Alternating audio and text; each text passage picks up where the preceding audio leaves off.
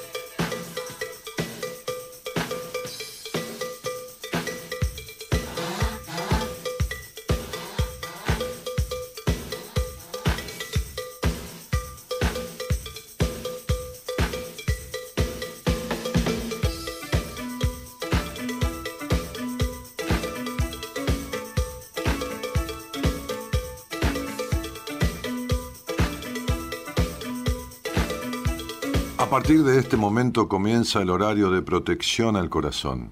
La permanencia frente a la radio depende exclusivamente del cariño que cada uno se tenga. Este programa trabaja con las emociones. Cualquier semejanza con la realidad es tu responsabilidad. ya que solo vos podrás afrontar lo que fuiste, lo que sos y lo que querés ser ante un imprevisto impacto con ciertas verdades que desconocías. Entendemos que quizás hayas estado huyendo demasiado. Es hora de dejar de escapar. Gracias por volar con buenas compañías. Con ustedes, Daniel Martínez. Hola, buenas noches, ¿cómo estás?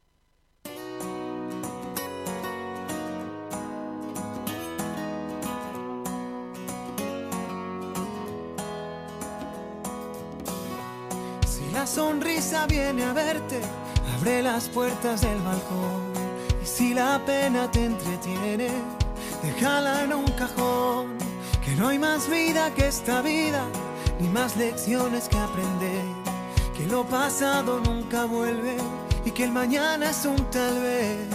Deja de pensar y siente que no te lleve la corriente. Busca sueño por cumplir.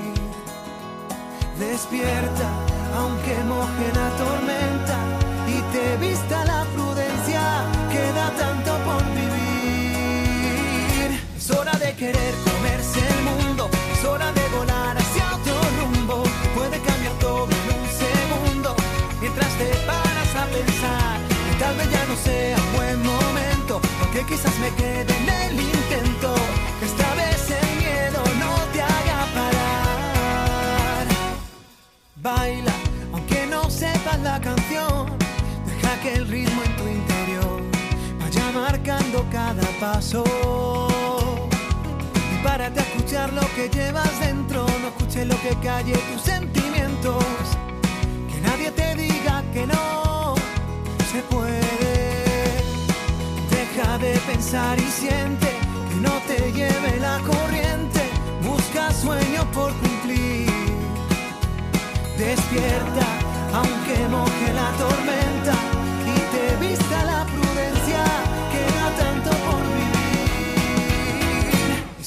querer comerse el mundo, es hora de volar hacia otro rumbo, que puede cambiar todo en un segundo, mientras te paras a pensar tal vez ya no sea un buen momento,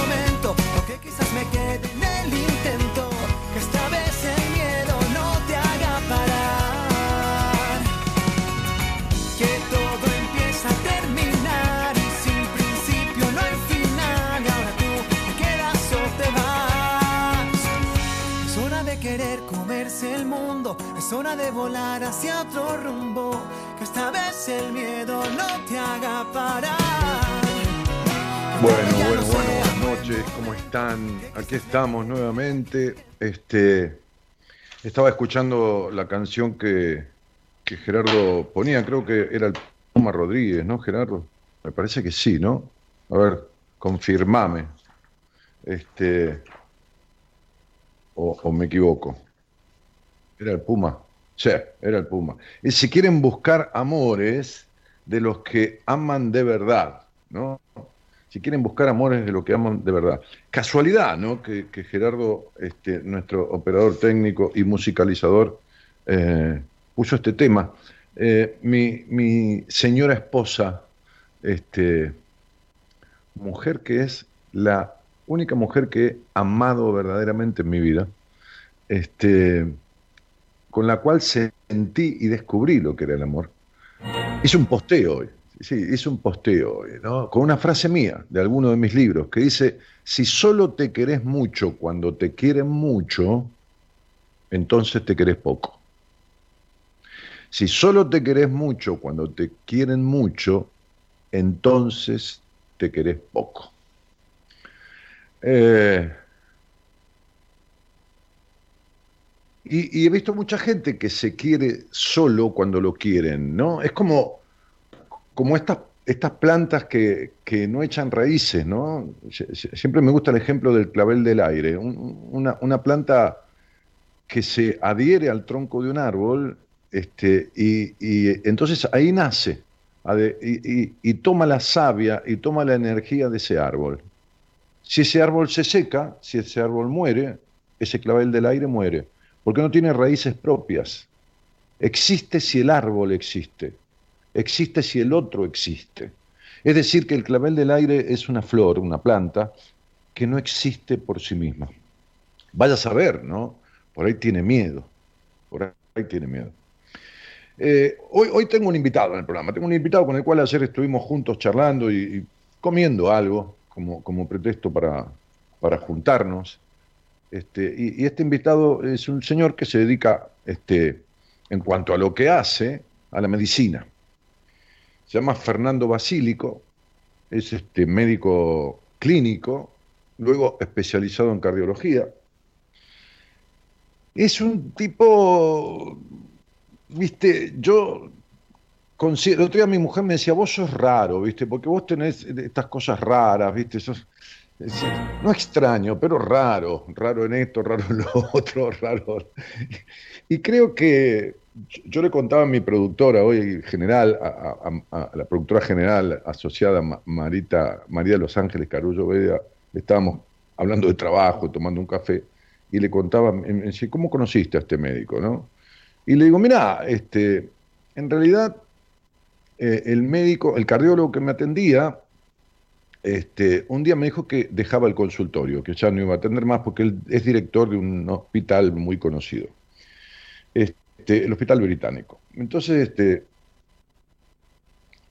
un tipo macanudo, este, pero eh, muy, muy, muy, muy de lo, de lo académico, ¿no? Este, muy, muy de lo, de lo, de lo, de lo, de lo universitario, de lo de lo convencional, que está muy bien, un médico con, firmes conocimientos, pero por algo, eh, al año de habernos conocido, año y medio más o menos, por algo quedé en banda, me quedé sin médico. Entonces este, entré en internet y posteé y puse médico cardiólogo holístico. Y apareció en un blog un tipo que escribía, que abajo firmaba como médico, y yo le, le, comenté ese posteo. Y era un posteo desde un médico con un estilo, eh, digamos, este, desenfadado, con cierto desenfado, eh, como es mi estilo para la psicología este, y para la vida. Eh, entonces, le, le, comenté ese posteo y estaba su, su Facebook ahí y me fui al Facebook, le dejé un mensaje le pedí el teléfono, él vio el comentario de ese posteo y me dio su celular. Y ahí contactamos y lo conocí. Bueno, y tenemos un, tránsito de tiempo juntos, yo diría más desde lo intenso que desde lo extenso, porque a, veces hay personas que, están años, años y añares y no se conocen. Este, y, otros se descubren. Hay personas con las cuales uno se encuentra en la vida pero ya se conocía desde antes. Son personas que uno se encuentra, pero se conocía desde antes. Se conocía desde antes de encontrarse. ¿no? Este, y, son, esas sincronías. Y entonces este, empezamos a hablar este, y, a, a, divagar juntos, en el mejor sentido de la palabra, de lo que es la medicina, de lo que no, de lo que él está de acuerdo, de lo que no. Este, en realidad es un tipo que vas al consultorio y, empieza a mirarte los ojos porque hace ideología, este, homeopatía, este, trabaja eh, ciertas cuestiones con la medicina jameriana, ¿no? Hammer fue un médico alemán que, fue muy resistido, incluso, este, digamos, corrido del, del, círculo médico en su momento, este, acusado inclusive. Eh, estamos hablando del año 1950, 1960, cuando hablar de, de, salirse del, ortodoxo y tradicional, este, y eso que en Alemania los alemanes fueron muy, muy precursores o muy cultivadores de la homeopatía, por ejemplo. Pero, pero este tipo fue un tipo resistido, como los hay en la historia, ¿no? Este, inexplicablemente. Eh, entonces, este, yo quería invitarlo a, Fernando al programa para que hablemos un poco, este, no, de, no de la medicina tradicional ni de la cardiología, sino como pasaba hace 25 años en mi programa, venía un médico amigo mío que era cardiólogo y yo lo presentaba diciendo el doctor Marcelo y sus recetas para el corazón, que en realidad no eran recetas cardiológicas, eran recetas para el corazón desde las emociones, desde todo eso, ¿no? Entonces, este, Acá lo tengo, está, está ahí conectado. ¿Qué tal, Fernando? ¿Cómo estás? Hola, hola. A ver, que, yo, yo, no te escucho. Ahora sí. ¿Ahora? ¿Escuchás? Sí, ahora te escucho. Eh, Bien, ahí está. Ahí estoy. ¿Que yo abra el micrófono? ¿A quién se lo estás diciendo? ¿A él? No, no, yo abrí el micrófono recién, así que me estás escuchando. Sí, te, estoy escuchando. Este, bueno. Eh, eh, ¿Cómo te va, Daniel? Bien, no te saludé, te saludé, te hice una... Que dé vuelta a la cámara, Fernando. Sí, da vuelta a la cámara, Fernando, porque no te estamos viendo. Ahí, está. Ahí, está. Ahí está. ¿Ahí me ves? Sí. Mi mujer dice que tenés una onda Fito. Mi mujer dice que tenés una onda Fito Páez. Puede ser. Puede ser, puede ser. Estoy con la voz media caída, ¿eh? A las 12 de la noche yo estoy, ya sabes dónde estoy. Habla un poquito más, más alto. A las, 12, a las 12 de la noche sabes dónde estoy yo, generalmente, ¿no? Durmiendo. Estoy en una galaxia, este, em, Fernando, em, yo, yo, leía hay una frase de un, novelista inglés que se llama Aldous Huxley, que, que vivió por allá por el 1890 hasta 1963, que dice, el amor ahuyenta el miedo y recíprocamente el miedo ahuyenta al amor. Y no solo al amor ahuyenta el miedo, el miedo expulsa también la inteligencia, la bondad, todo pensamiento de belleza y de verdad, y solo queda la desesperación muda y al final el miedo llega a expulsar del hombre la humanidad misma. Y a mí me gustaría cerrar esta intro para darte lugar a vos con una frase de Shakespeare que decía, de lo que tengo miedo es de tu miedo. Hermosas dos frases. Sí. Bueno, empezamos entonces. Justo venís a tocar un tema en lo que estuve pensando todo este año, estuve trabajando un poco sobre este fenómeno, este, esta emoción, ¿no? El miedo ahuyenta el amor. Sí, es así. Eso, como vos habrás observado, lo, lo percibe muy bien este, las mujeres a las que nos acercamos. Cuando nos acercamos con miedo se dan cuenta y salen corriendo. Se dan cuenta, lo huelen, lo sienten. Eh, en realidad, eh, justamente lo contrario al miedo es justamente el amor. Vos sabés que es una, el miedo es una emoción de muy baja frecuencia, muy baja frecuencia. Eh, me, estás hablando, me estás hablando de la energía ahora, porque vos trabajás mucho con eso. Claro, sí, sí. Digamos, en, el recorrido, estudiando eh, años, eh, me, metí a, estudiar campos electromagnéticos, frecuencias, un poco buscando eh, la física de las emociones, ¿verdad? Las emociones las explicamos, las definimos, pero no, no entendemos el mecanismo por ahí la, neuro, la neurobiología se encarga de, hablar de las emociones a través de las hormonas que se, que, recorren la sangre o que, se secretan durante una emoción, pero primero es la emoción y después la hormona. Entonces, bueno, ahí es donde, donde encontramos que el miedo tiene una frecuencia muy baja y el, amor justamente es, la, frecuencia más alta que, tengamos los, seres humanos.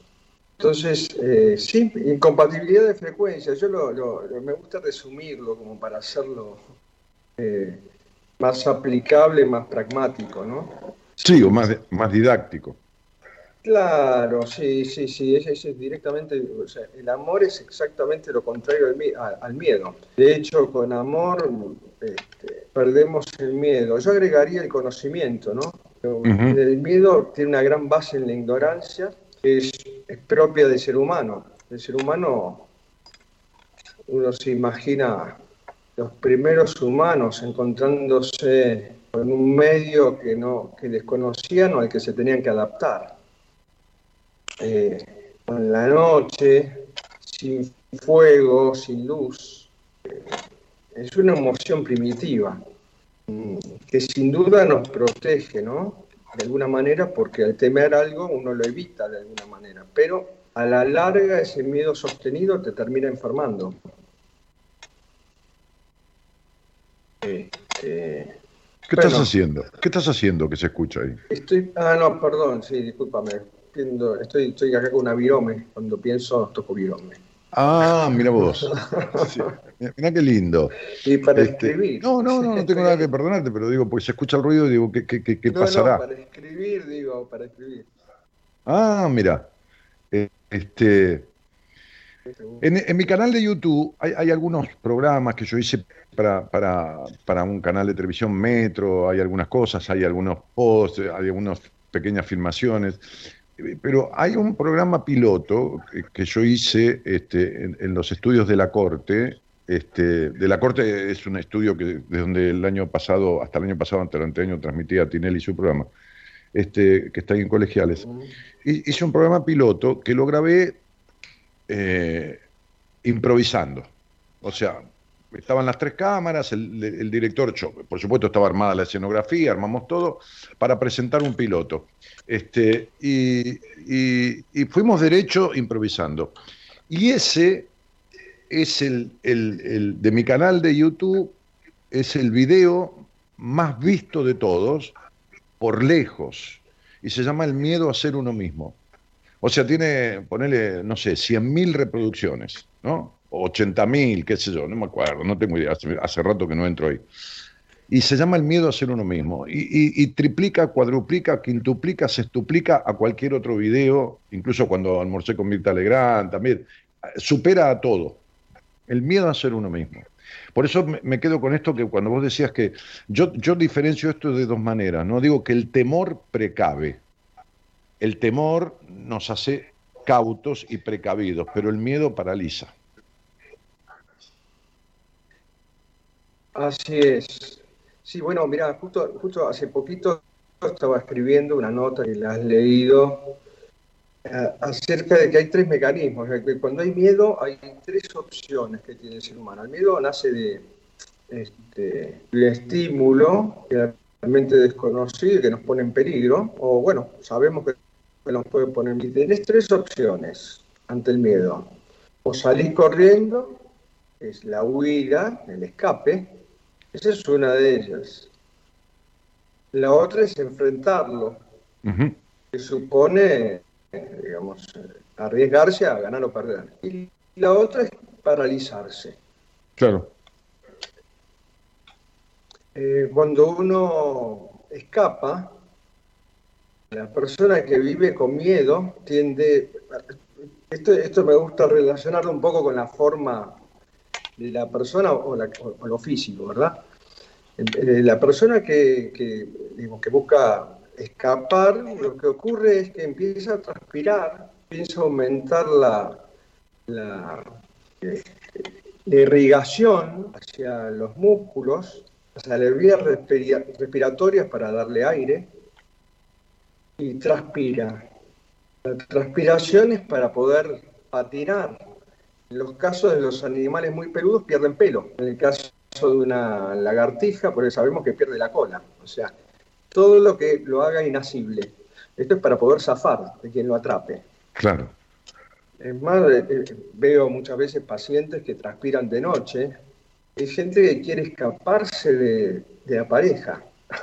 Fíjate que yo atendí una, yo atendí una chica, me haces acordar, atendí una chica del exterior, de Centroamérica, que hacía 15 años que estaba con estos, eh, no me acuerdo el término técnico, ahí por ahí me vas a ayudar, con estos, eh, eh, con una exudación desmesurada de mojar la ropa, este, pero todo el tiempo, no, me acuerdo cómo se llama, si hidro, no, no me acuerdo, este, y y lo que tenía era un miedo terrible a relacionarse. Y se vio con endocrinólogos, se trató con clínicos, este, tomó toda la medicación que se te ocurra, dermatología, bueno, ¿qué te, voy a explicar? Incluso psicología, pero bueno, nada hecho entrando al paciente, sino todo hecho periféricamente, porque este es el problema, la periferia, en, en, la psicología y en la medicina, el tema de la periferia, ¿no?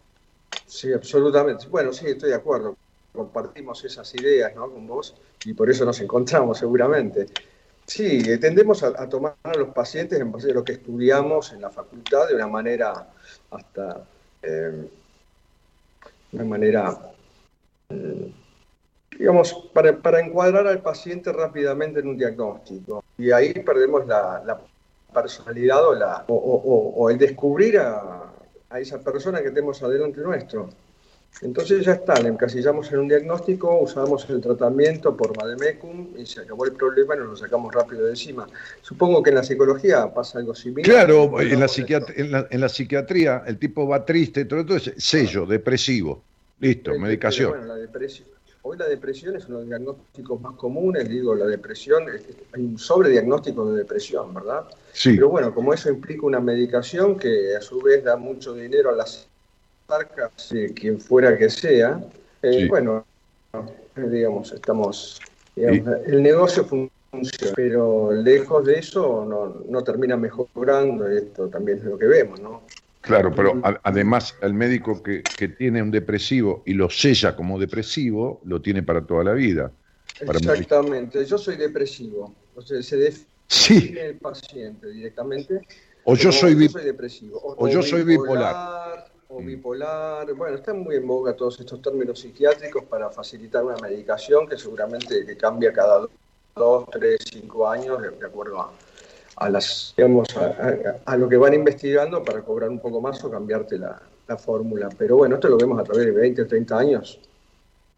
Yo me desarrollé en un momento donde se, se, este, se hacían los grandes trials o trabajos de, en este caso en cardiología, ¿no? donde una droga por mes teníamos nueva y estamos leyendo un nuevo paper y la usábamos dos meses, a los dos meses vimos que tenía mucho efecto adverso y la sacábamos, se internaba mucho los pacientes. Esto fue, fue algo que viví con bastante,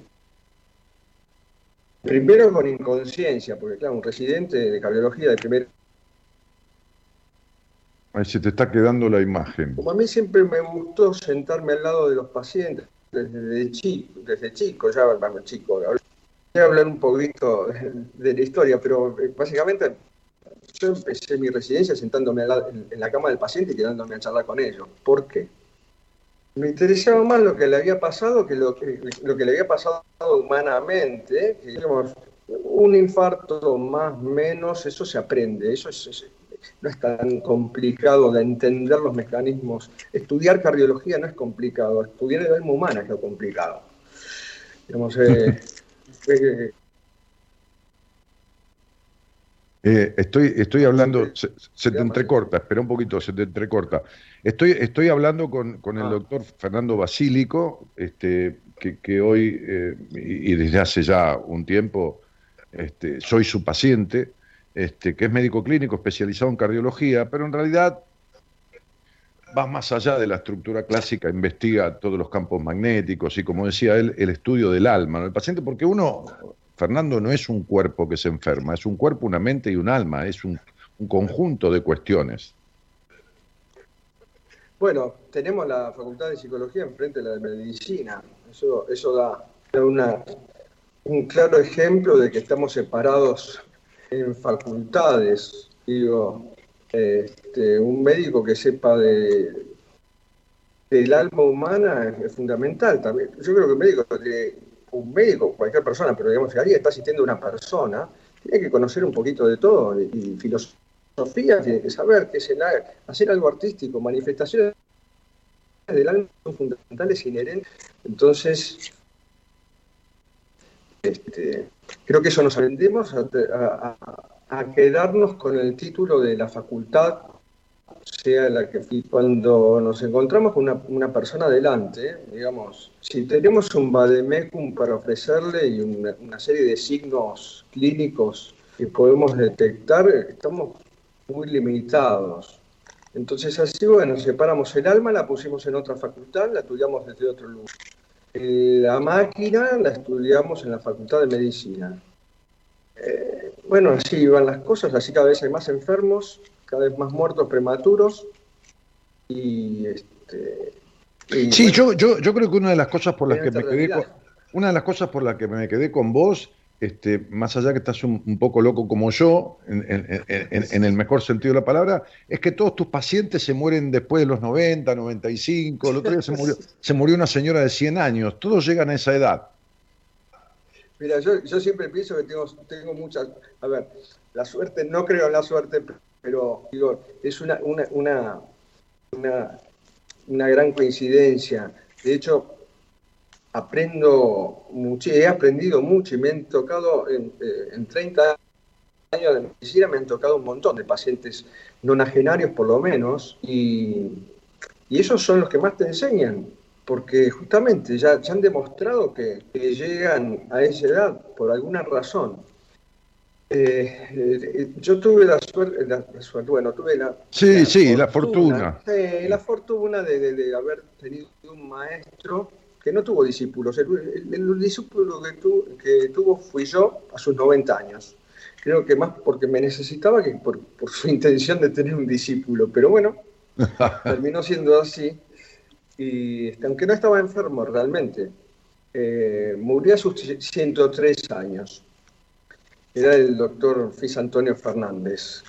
Este, seguramente estará escuchando atentamente desde alguna estrella esta charla Daniel. Eh, y, este hombre eh, se la pasó estudiando por qué la gente vivía muchos años. De hecho, él escribió el libro, un libro eh, que es cómo vivir 100 años como Dios manda.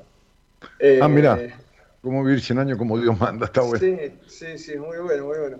Y en realidad, él, viajó por, por todo el mundo y se fue a algunos lugares donde la gente vive realmente 120 años. Son pocos lugares, son cuatro o cinco en el mundo. Uno de ellos es Vilcabamba, en Ecuador.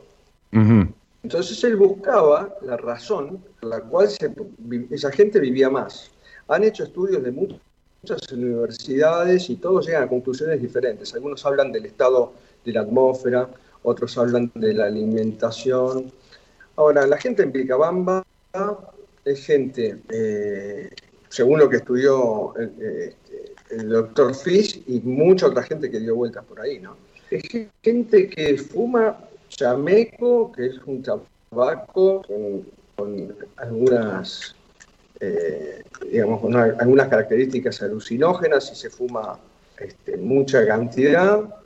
Toman alcohol, tienen sus propios sus propios este, bebida de destilación eh, claro, eh, eh, alambiques, sus propios alambiques. Eh, ellos producen su ganado, producen su, alimentación, hacen su ganado, pero he llegado a la conclusión de que todos estaban convencidos de que iban a vivir más de, ciento, de 100 años. Porque sus padres, sus abuelos, sus tíos vivían eso. Entonces esa era la realidad que vivían. Ellos no concebían no estar arriando vacas a los 100 años encima de un caballo. O sea, esa era su realidad.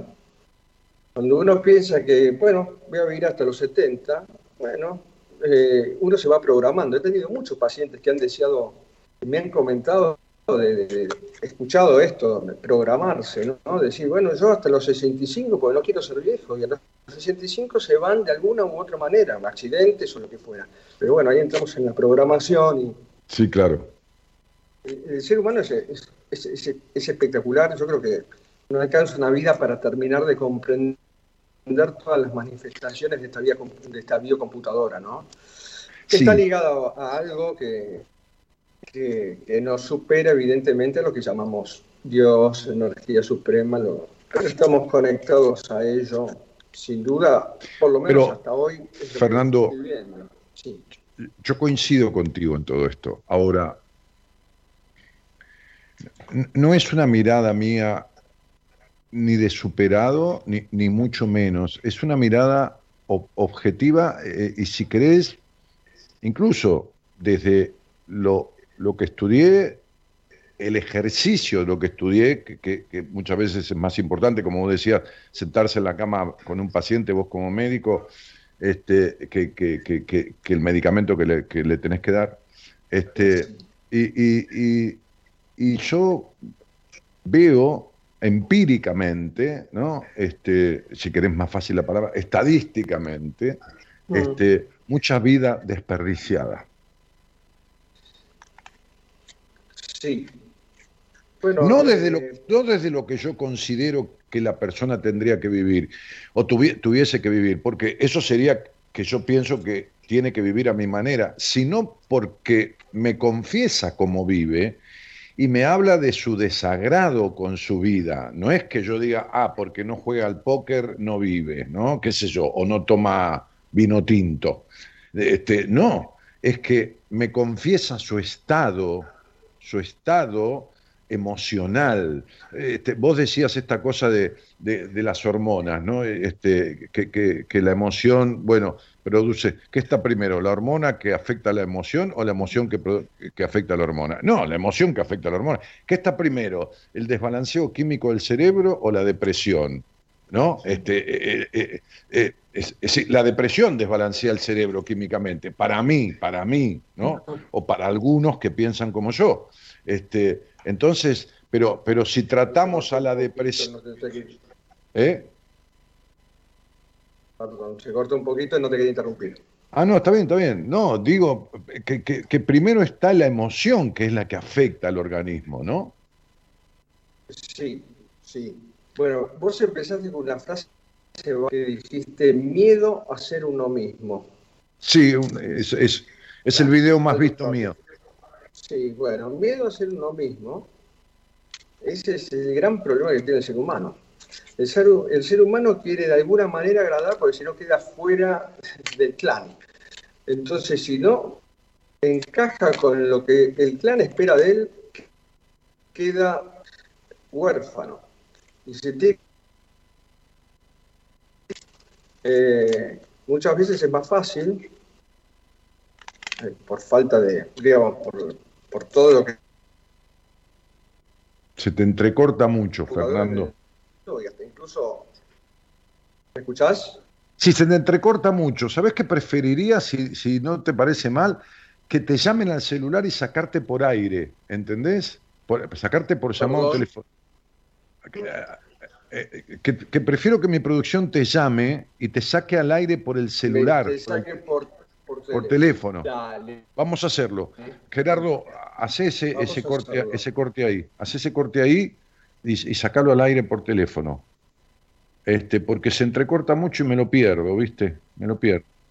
Eh, ahora te van a llamar. Y, y- y en todo caso, Quedo con la cámara. quédate ahí. Si querés quedarte con la cámara, Sí, eh, claro. pero, pero bajale el volumen a la a computadora a cero, porque si no me va a voy.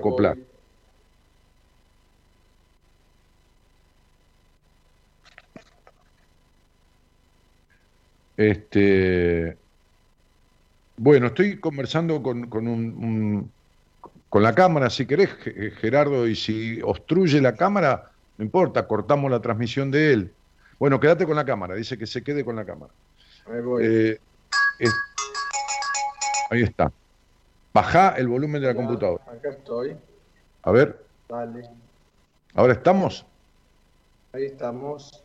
Bueno, entonces decía que estoy, para los que se sumaron, estoy hablando con un médico que, del cual yo soy su consultante, digamos. Este, el otro día le llevé análisis de todo tipo y me- al final me dijiste que lo único que, que tenía era que tomar vitamina, un poco de vitamina D, pero no me dijiste cuánto ni cuántas unidades, así que después acordate de... Te mando la receta antes, Te antes de irme a dormir, no te preocupes. No te preocupes. Bueno, Teníamos ahí la comida ahí- servida, ahí qué pasa, parece. Gerardo, que se está acoplando.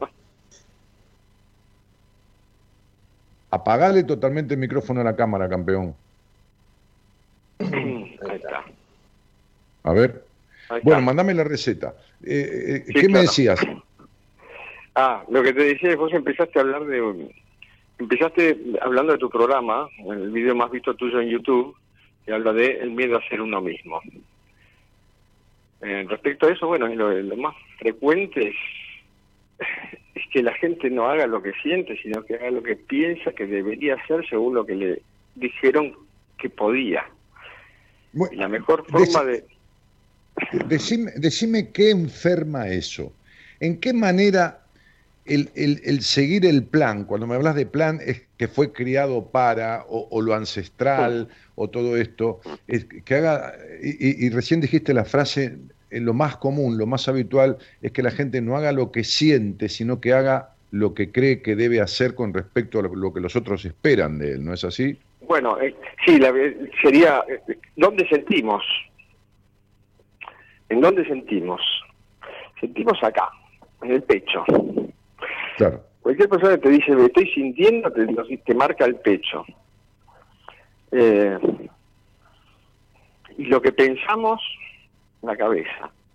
Hay un estudio muy interesante de un centro al que yo sigo mucho, de hecho, este, he formado un poco este, en base a eso en cuanto a la cardiología, pero una cardiología vista desde, se llama el HeartMath Institute, que en Dallas, y es el Instituto de la, de la Matemática del Corazón.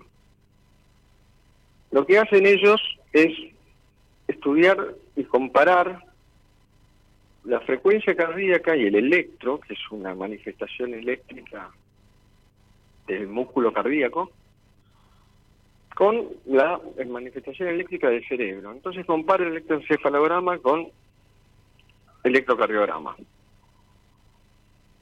De hecho, ponen imágenes para emocionar a la persona y se dan ah. cuenta que el que primero reacciona es el corazón. Y luego reacciona el cerebro. Notable, porque en la cabeza tenemos los ojos. cualquier, cualquiera diría que lo que primero reacciona es el, es el occipital, el cerebro de alguna manera. No, lo que reacciona primero es el corazón. O sea, para que te quiero, quiero ver si te entiendo. El tipo está conectado a un electrocardiógrafo, eh, eh, está conectado con un electrocardiograma y conectado a un electroencefalograma. Exactamente. Entonces, le ponen una imagen, por ahí una imagen que impresiona o una imagen amorosa o lo que fuera, y se mueve, oscila primero, se nota... El corazón reacciona primero antes que el cerebro. Qué interesante. Bueno, entonces ahí se dieron cuenta y empezaron a, desarrollar un concepto que hoy se llama coherencia cardíaca. Ah, mira. ¿Qué quiere decir esto? El que primero manda la señal es el corazón. Y el cerebro lo que tiene que hacer es aceptar y actuar en base a lo que el corazón le dice. Claro. Cuando esto ocurre, hay una correlación, un correlato entre esa actividad eléctrica que es geométrica. Ellos lo llaman, bueno, hay una, sincronicidad, una sincronicidad, una sincronización entre el corazón y el cerebro. Esto se mide, hay unas proporciones áuricas, bueno, etcétera. No lo quiero complicar. Lo que quiere decir esto es básicamente que esa persona está actuando en base a lo que le dicta el corazón. Cuando hay ejercicios, se programan, tengo un equipito que lo, que lo que lo lee, pero en realidad uno lo siente esto. Cuando uno hace lo que siente, sabe que de alguna manera está en lo correcto. Cuando uno hace lo que debe, sabe que hay algo en lo que está, está fallando. estamos, estamos, hablando de únicamente, ¿no? Porque hay cosas que uno las siente, pero lógicamente, por una cuestión de ética o por lo que fuera, las refrena. Pero quien vive solo como debería, como fue criado, como se espera que sea, como se desea desde afuera que sea, solo o mayoritariamente así, entonces tiene problemas. Es decir, yo digo siempre esto, ¿no? coincidiendo contigo con esos estudios que se hacen. Cuando tu mente es el pasajero y tu alma el chofer, ahí está. Como cuando vos tomás un taxi. Entonces la mente dice, yo quiero ir para allá y el alma o corazón, digamos, obedece entonces vas por mal camino. Porque en realidad la mente tendría que conducir hacia donde el alma desea. Es decir, el alma quiere, es como el estómago, ¿viste? El estómago quiere porque dice, tengo antojo de helado de dulce de leche. Y la mente empieza a buscar dónde está la heladería. Ahí va, ahí va, perfecto. Es eso, es el antojo. Claro. Ese es, el, deseo que aparece. ¿eh? o, esa, o esa ese sentimiento, uno, uno siente realmente lo que tiene que hacer. Cuando uno habla con el corazón, se entiende con el otro. Cuando uno habla con la mente, ahí se, también se nota Sí, Eh, esto es como una mujer cuando me dice, cuando me dice, este, yo la verdad que, que me encantaría, hay un tipo que me gusta muchísimo, pero viste, no me animo a decírselo. Le digo, ¿por qué? Y porque por ahí lo toma mal o me va a juzgar, piensa que soy una loca, que esto y que el otro. Entonces yo le digo, mejor así te das cuenta que es un boludo rápidamente. ¿Me entendés? Claro, claro, exactamente. Pero bueno, justamente ese es su miedo, ese es su, ese Claro. es su miedo a perder esa idea que tiene acerca del otro, ¿no? Entonces, generalmente vamos con, con todo lo que pretendemos, haciéndonos una gran idea y, bueno, cuando descubrimos la verdad ahí nos, nos frustramos o no. Pero Y, como, y como médico te pregunto, ¿no? Eh, eh, eh, como, como médico este, holístico que sos, ¿no? Este, como yo me considero también, y lo hemos hablado, este, de esas Sí. características como terapeuta, ¿a dónde afecta el miedo en el cuerpo? Es decir, ¿de qué maneras? Porque deben ser múltiples. Por ejemplo, ¿no? Para dar unos ejemplos, ¿qué puede afectar? ¿Qué, qué- qué puede producir? Bueno, Sobre- bueno, un poco lo que te hablaba al principio. A ver, el miedo, fíjate, pensá en una situación que te genera miedo. Una situación que te genera miedo puede ser tan brutal que te hace pis. Sí, claro. Bueno, marcas el territorio de alguna manera. Este es mi lugar. Esa es la vejiga, que se afloja. Por otro lado, el miedo aumenta la irrigación hacia las zonas que nos van a ayudar a salvarnos. Entonces, esto van a ser los músculos, las vías respiratorias que nos permiten salir corriendo. Claro. Eso depende mucho de la decisión que uno toma. Una persona con mucho miedo crónico y, y el que no enfrenta ni hace nada, tiende a engordar. Y esto lo he visto tanto. De hecho, yo creo que de las mejores terapeutas que hay en la Argentina, este, trata, trata a sus pacientes y los adelgaza. Eh, hace- ella, ella es, es nutricionista.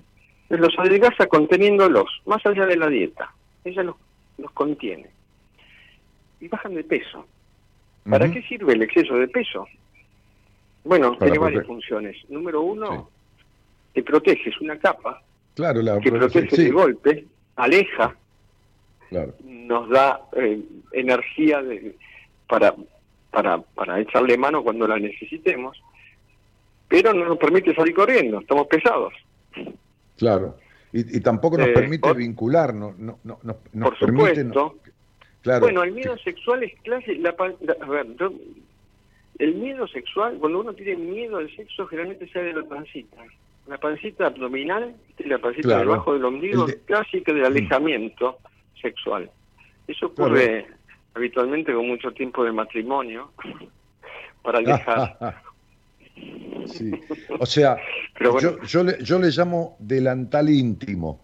Es el que perfecto, hermoso. Ento- Entonces, fíjate que las mujeres que tienen, por ejemplo, o los hombres, hiper exceso de peso, Sí. no digamos 5 kilos, 8 kilos, tienen un, un colgajo delante, ¿no? Y sobre todo las mujeres, que, que es como Sí. querer tapar la zona vaginal, ¿entendés? Sí. Ya con Sí, engordar se hace poco deseable, ¿no? Evita ser deseable. Y, y- y- y ese, ese, esa panza que se estira es como la intención inconsciente, por supuesto, de deformar el cuerpo para tapar la vagina. En realidad es una adaptación. Todo- todos los mecanismos, digamos, que tiene el cuerpo son de adaptarse a la situación. Sí, Cuando uno le plantea eh, eh, a, un- a una situación que se vive en base a las emociones, ¿no? Este, O sea- la situación o sea- despierta emociones. o sea, el o sea, miedo genera adaptarse, a, esto. lo- a- adaptarse a lo que la mente está necesitando para cumplir con aquellas cosas para lo que fue programada. Adaptarse a la situación en sí. Ejemplo, tengo que salir corriendo. ¿Sí? Bueno, me van a atrapar. Transpiro. Entonces patino, no me agarran. Ah, Eso es claro. útil. No es un Sí, problema. Eso es una utilidad que da el cuerpo. Es una ventaja que nos da el cuerpo. Pero uno Sí. tiende a pensar que todo es, que es un daño, que la enfermedad es un daño. Tiene muy mala prensa la enfermedad, Daniel. La enfermedad Sí. es una manifestación íntima del alma humana que nos está demostrando el tipo de conflicto que tenemos. Esto lo dice, o sea, cualquier médico con un poco de experiencia, cualquier terapeuta este, con un poco de, experiencia y un poco de amplitud, se da cuenta que no nos enfermamos porque nos sale un número en la lotería. Tiene un sentido la historia de la enfermedad. Esto es algo que se viene diciendo hace años. Las abuelas lo saben. ¿Cómo somos tan, eh, tan soberbios los médicos tenemos tan poca humildad que vamos a decirle a un paciente que se enfermó porque le tocó? Yo he escuchado esto decirlo de médicos de médicos muy estudiosos. A mí, he tenido contacto con profesores, con grandes profesores, muchos han sido mis maestros y otros por suerte los perdí. Porque realmente ver, este, ver contestaciones como esta, te tocó la lotería, bueno, eso es no saber decir no sé. Eso es soberbia. no, pero incluso eh, no solo es, es, soberbia, sino me parece que es ignorancia también, junto con la soberbia, este, porque lo marcas al otro y, lo, lo, lo, destinás, es decir, lo etiquetás. sí, y además no tiene opciones, porque si no sabe ni por qué ni para qué, ¿cómo va a hacerle frente? Entonces queda atado a un tercero que lo va este, a tratar como se le ocurra, como le dice su libro, pero es justamente no entender el mecanismo de la enfermedad cosa que es mucho más común de lo que, bueno, sabemos que es común, esto, esto se escucha cotidianamente. Por eso el miedo a la enfermedad, el miedo a la enfermedad, y me mantiene este enterismo con, con el médico. Claro. Eh, yo creo que es eh, que básicamente es ignorancia y los médicos estamos obligados eh, por la sociedad a saber todo y no aceptamos esto. Además, nos, la sociedad nos pone como semidioses. ¿eh? Y es un problemón. Porque ahí es donde no cabe la, la respuesta del no sé, no entiendo. Y bueno, eso nos aleja cada vez más de, de la posibilidad de, entender de otra manera a, un paciente. No podemos atender a los pacientes iguales a todos, para nada. Hay algunos pacientes que podemos atender y otros que no vamos a avanzar nunca. Hay que aceptar nuestras limitaciones eso depende de muchos factores, pero bueno. Este, Fíjate que yo te fui a ver como cardiólogo hicimos un electrocardiograma recién en la tercera o cuarta vez que nos vimos. Digo, ¿de qué carajo estamos hablando acá? Dije yo, ¿no? El tipo empezó a agarrar, me, me, empezó a medir la energía, me empezó a explicar por qué tuve lo que tuve. Fíjate cómo estás sentado, estás cruzado de piernas, ahora tenés los brazos cruzados, quiere decir que te cerraste, te empecé a hablar de esto, estás cerrado. Y yo digo, este ¿Viste? me, veía a mí mismo hablándole a un paciente, porque hago esas cosas, ¿no? Y entonces un día me dijo, ah, mira, ya que nos queda tiempo, vamos a hacer un electroencefalograma, un electrocardiograma. Vení, vení, acostate acá. Sí, sí, por supuesto, por supuesto. Pero bueno, justamente, generalmente la primera consulta eh, es lo que trato de hacer, es conocer a, la persona que tengo enfrente. Por supuesto me va a decir qué es lo que le pasa, qué es lo que siente, todo, pero los estudios los puedo pedir, si no es una emergencia, por supuesto, la, emergencia, la medicina, la emergencia es maravillosa. a ver, no quiero que se malinterprete, la medicina en emergencia es maravillosa, a veces tapamos una arteria rapidísimo. El problema es que si no entendemos por qué o para qué ocurre esto, vamos a seguir atendiendo el infarto 10 veces más en ese paciente, porque el conflicto no lo cerró. Eso me ha pasado muchas veces, de, ver que el paciente se seguía infartando, pero y los médicos me decían, pero si tenemos toda la medicación, tan tipo 1 se sigue infartando, es imposible. No, es posible, pues el cuerpo manifiesta contra todo, contra el viento y manera. Si no ves, el, conflicto y no lo solucionás o no, creces un poco con esa enfermedad, no te auto conoces un poco más, este, vas a seguir eh, repitiendo el, mismo mecanismo de adaptación. Un día un médico, cuando yo empecé el programa hace 28 años, venía un médico una vez cada tanto, muy, muy, muy también de, ese criterio, ¿no? de la medicina cuerpo-mente, y me dejó una frase ¿no? que yo siempre la recuerdo que decía, los dolores que nos quedan son libertades que nos faltan. Es buenísimo. Me gusta, me gusta mucho. Te imaginas, me dijiste a mí, justamente. Este, sí, sin duda, el dolor, ¿no? El dolor. Mira, a mí me gusta mucho escuchar a, y leer a, a, un. Para mí es un filósofo, es un hombre que no fue a la escuela, se llama Enrique Sims, es un gran escritor. Y él te dice: él, nosotros sufrimos porque por pasado o por futuro. Claro. Vos, vos, vos, claro, un gato, digamos, lo, lo abandonan, ya está, es un hecho, eso es presente. Nosotros sufrimos por lo que no, por lo que fue, o por lo que no fue, o por lo que nunca va a ser, o por lo que va a ser. Pero si nos paramos en el presente, es, nada, estamos parados en la puerta de la eternidad, dice ¿no? Es, un poeta genial.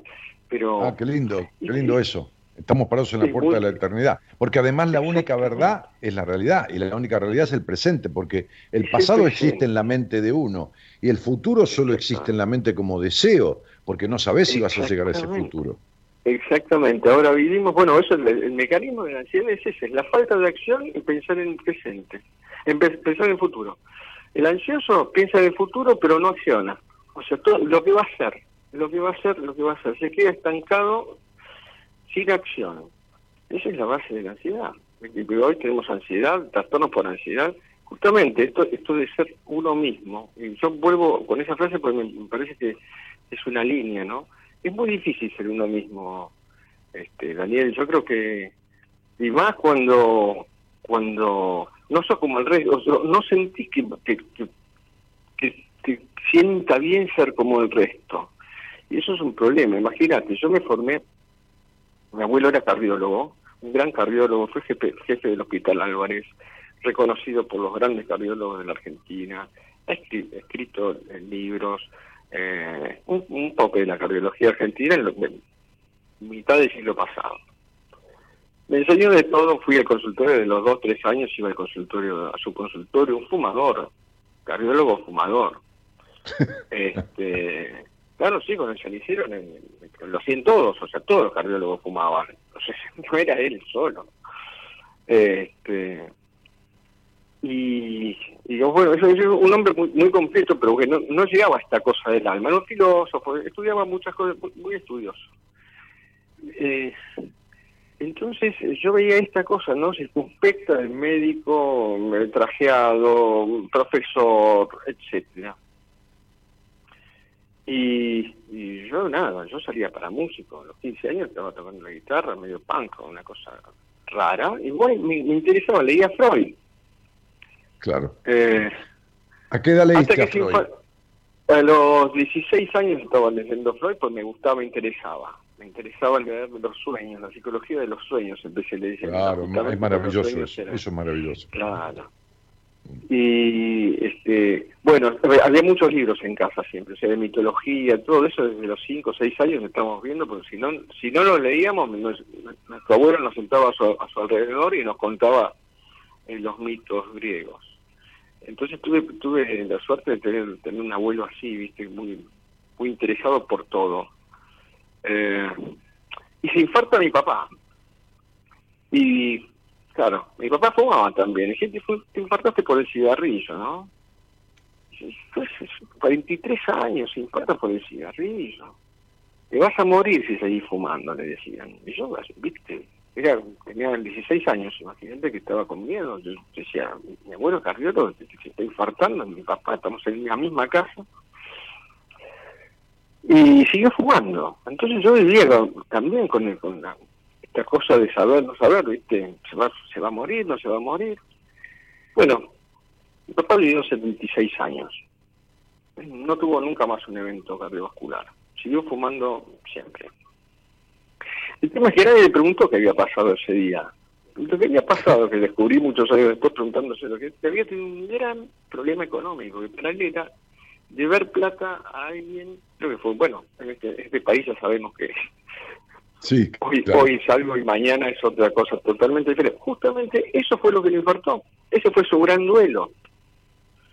Mm. Esto, está, esto está definido, pero hace rato Isaac Luchina, un gran psicólogo de argentino, ya lo definía en los 60. Lo que pasa es que tiene poca prensa esa, esa mirada porque no se medica. Porque la, la, mirada integral de paciente tiene poca prensa, doctor, porque esa mirada integral de paciente lleva a la sanación, no a la curación. Porque, porque resuelve lo que trajo la enfermedad. Y si resuelve lo que trajo la enfermedad, generalmente no repite. Si, si, si uno resuelve la causa del tumor, que es el rencor generalmente, ¿no? Está bien, de algo no vamos a morir, pero tampoco hay que empujar. Pero digo, si uno, si uno, eh, si uno encuentra eh, el resentimiento y, y encuentra este, el rencor en, el paciente, digo, el médico o, el terapeuta, o ambos juntos trabajando interactivamente. ¿no? Este, fíjate que yo te mandé a una mujer que, bueno, este, te va a ir a ver, que es conocida mía, bueno, por determinada cuestión, este, y no tiene ningún problema cardiológico. Te, la mando por tu mirada clínica y por tu mirada holística, ¿viste? Porque. Ah, este, entiendo, este, entiendo. Claro, entonces, si, si eh, yo creo que cuando una persona tiene un, tumor, y, vos, la medicina no es una ciencia exacta, igual que la psicología, pero en la mayoría de los casos hay sentimientos que corroen y que producen esta cuestión. Y después los médicos tradicionales hacen un control que está bien, hay que hacerlo igual, porque si durante cinco años entonces no repitió, pero ¿por qué no trabajás sobre la causa del tumor? ¿No? Este, ¿Por qué no trabajás sobre, sobre cómo son sus emociones que le están causando eso? Y como eso, cualquier otra enfermedad. Sin duda, digo, Hammer tuvo, trabajó con más de 50.000 pacientes. O sea, hay gente que, que, le han prendido fuego por decir que la Tierra es redonda. O sea, esto es así. Por supuesto. A mí, a mí, digo, a mí estoy abierto a las nuevas ideas, pero por supuesto, digo, tengo 30 años de experiencia, he estudiado, he hecho todo lo clásico correcto, me interesó, me gustó, hasta que me aburrí. Y dije, bueno, hasta acá llego. En un momento me voy a aburrir. Pues no voy a ser electo toda mi vida, a mí me interesan otras cosas, entonces empiezo a investigar.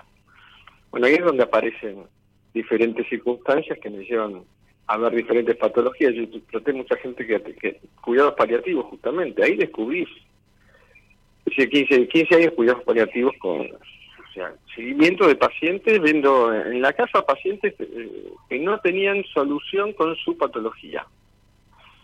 Y he visto, bueno, el problema es que duraba mucho los pacientes. En cuidados paliativos generalmente son 3, 4, 5 meses. El tema es que empezaban a, durar, porque como estaban abandonados y empezaban a tener otra vida, muchos andaban bien por no, no digamos, no sobreactuar. Otros fallecían justamente, que era parte de, de lo esperable, pero vos dijiste recién el tumor, el rencor, sí. El, tumor eh, es interesante, los tumores, porque es un grupo de células que se aísla del resto, pierde la comunicación con el resto, como hace el paciente. Esto es mirada jameriana, ¿eh? esto es medicina germana. Sí, sí, está bien, está bien, dale, dale. Pierde la, la conexión con el resto del cuerpo y empieza a crecer solo, sin una guía. Empieza a, a, invadir espacios de donde están otras células, empieza a crecer entonces, esto es un sentimiento de soledad con rencor, con miedo y callado. Esto es, el paciente que tiene tumores no cuenta nada, no dice nada, lo guarda profundamente. tanto lo guarda que no lo reconoce. Y así se manifiesta el tumor. Hasta que se hace evidente, lo encontramos, pero o, sea que, o, sea que esa acumulación de células cancerosas tiene que ver con cuestiones profundas guardadas que están separadas del todo de la persona, como una cosa que guarda separada de su todo, como, eh, a ver, ¿viste esas cajas fuertes grandes que cuando las abrís tienen lo que se llama el tesoro, que es una caja fuerte más chiquitita, que también... Es el inconsciente, el inconsciente, eh, está guardado en el inconsciente es eso, manifestándose. El inconsciente se termina manifestándose a través de los sueños. Sí, o las enfermedades. Las enfermedades. Claro. El, accidente. La accidentología. Sí, la accidentología. Claro, la accidentología es, clásico, de, es clásico del. El otro día, cuando estuvimos juntos antes de ayer, hablábamos de la rotura de caderas, hablamos de las rodillas, hablábamos de todas esas cosas que tienen una simbología clarísima desde, la, desde mí, desde la, de, lo psicológico y desde vos, porque nos unimos en ese punto. Es decir, vos, vos tenés una mirada como médico y yo como psicólogo que lo que nos une es el alma del paciente. Porque vos fíjate que psicoterapia en griego significa cuidado del alma. Sí que es alma y terapeus es, cuidado. Claro.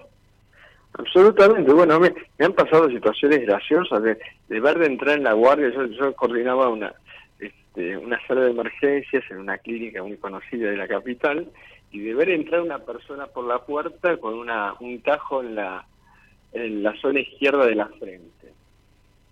Y yo sin conocerla, decirle, ¿qué estabas haciendo para tus hijos que te golpeaste la cabeza? Y si me mirara me decía, usted es brujo. digo, no, no es brujo, hay signos donde aparece sangre generalmente en un conflicto familiar, la frente, claro, la cabeza los problemas con la, sangre. Claro, problemas con la sangre familia. Es muy, es muy representativo, es tan maravilloso que nos sorprende y empezamos a mirar de otra manera y sería tan tranquilizador para los médicos y para los pacientes entendernos y entenderlos. Claro, claro. Que sería, sería una. Yo, yo confío y creo que hay, hay desde hace muchos años un avance en cuanto a estas miradas, empezando por Luis Heira, tus zonas erróneas, de donde quieras. Hace 50 años que empezó esto, 60, un poco más tal vez. Y esto eh, yo creo que está generando una expansión de conciencia que va a tener su, su, ah, ah, ah, masa crítica, como decimos, ¿no? sin duda. a, veces, de acuerdo a veces uno, eh, uno con una asociación libre, yo tuve varios pacientes con celiaquía, ¿no? Este, que tiene su simbología la celiaquía, y, un día, viste que hay cosas que a uno se las soplan, viste como cuando uno abre intuición la pura. Eh, eh, intuición pura.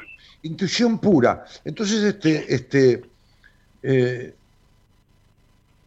yo, me, iba por el autopista a juntarme con mis amigos en Ramos Mejía y, veo un mensaje en mi teléfono de los pacientes de una mujer que estaba en una crisis terrible buscándome. Entonces la llamo, temblaba y me había dicho que con la idea de gratificarse se había comido unas magdalenas, ¿viste? Unas, las magdalenas, esa cosa de masa, y que le había dado un ataque que estaba temblando de todas las maneras posibles, ¿no? Por su celiaquía. Entonces yo este, este, me fui conversando por, autopista, dejé el teléfono en, manos libres este, eh, y me fui conversando hasta Ramos Mejía con ella. Em, a ver, primero que se le fue el ataque supuesto de la celiaquía, que se quería ir a una clínica, a la guardia, que esto y que lo otro. Y segundo que se me ocurrió decirle, mira, te voy a decir algo que se me abre ahora en la cabeza, que no sé si está bien o si está mal, pero lo siento para vos porque te estoy conociendo recién, le digo hace poco, y siento que la celiaquía tiene que ver con el pan y que el pan tiene que ver con la familia, la unión la calidez. Cuando vos pensás en un hogar, pensás en un mantel blanco, un jarrón de flores, chicos dando vuelta y olor a pan. No me hablé de cordero, cocinado en la cacerola, olor a pan. Yo he horneado pan porque yo he cocinado muchas veces en mi vida pan. Y atendí una pibita, hija de una psicóloga, que también fue paciente mía, de 20 años, 21 años, con una celiaquía importante, que la celiaquía se fue al carajo, ¿entendés? Vos, fíjate que esta chica viajaba a ver al padre 400 kilómetros y se pagaba el pasaje ella y el padre le sobraba la plata. Bueno, te voy a, te voy a agregar un detalle, es, perfecto, lo que decís es perfecto. Es el pan y es el papá, es el trabajo. Es la representación del trabajo en esta sociedad, es el pan, el pan, el padre y el trabajo. Seguro. Eh, eh, el, por eso la mayor parte son, mujeres, está muy relacionado con cómo manejan las emociones. Las emociones se, se, eh, se, manejan de alguna manera a nivel hormonal por el tubo digestivo. Entonces la celiaquía, que afecta al tubo digestivo, este, está absolutamente relacionada con lo que uno se termina masticando, ¿no? El padre, el padre es comerse al papá, sino es, a ver, hay que a mí no me gusta generalizar, pero esto es, es, un... No, pero a, ver, a ver, Fernando, no, hablamos de generalizar. aclaremos que esta no es una regla de tres simples, no es uno más uno, dos. Estamos hablando, estamos hablando con amplitud de posibilidades, pero básicas. Justamente hablando de celiaquía hablamos del germen, ¿no? Del germen del trigo. claro, ¿no?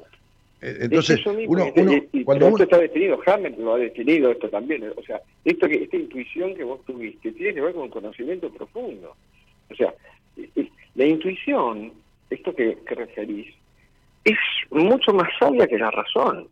Lo que pasa es que tiene poca prensa, porque no le explicamos el mecanismo.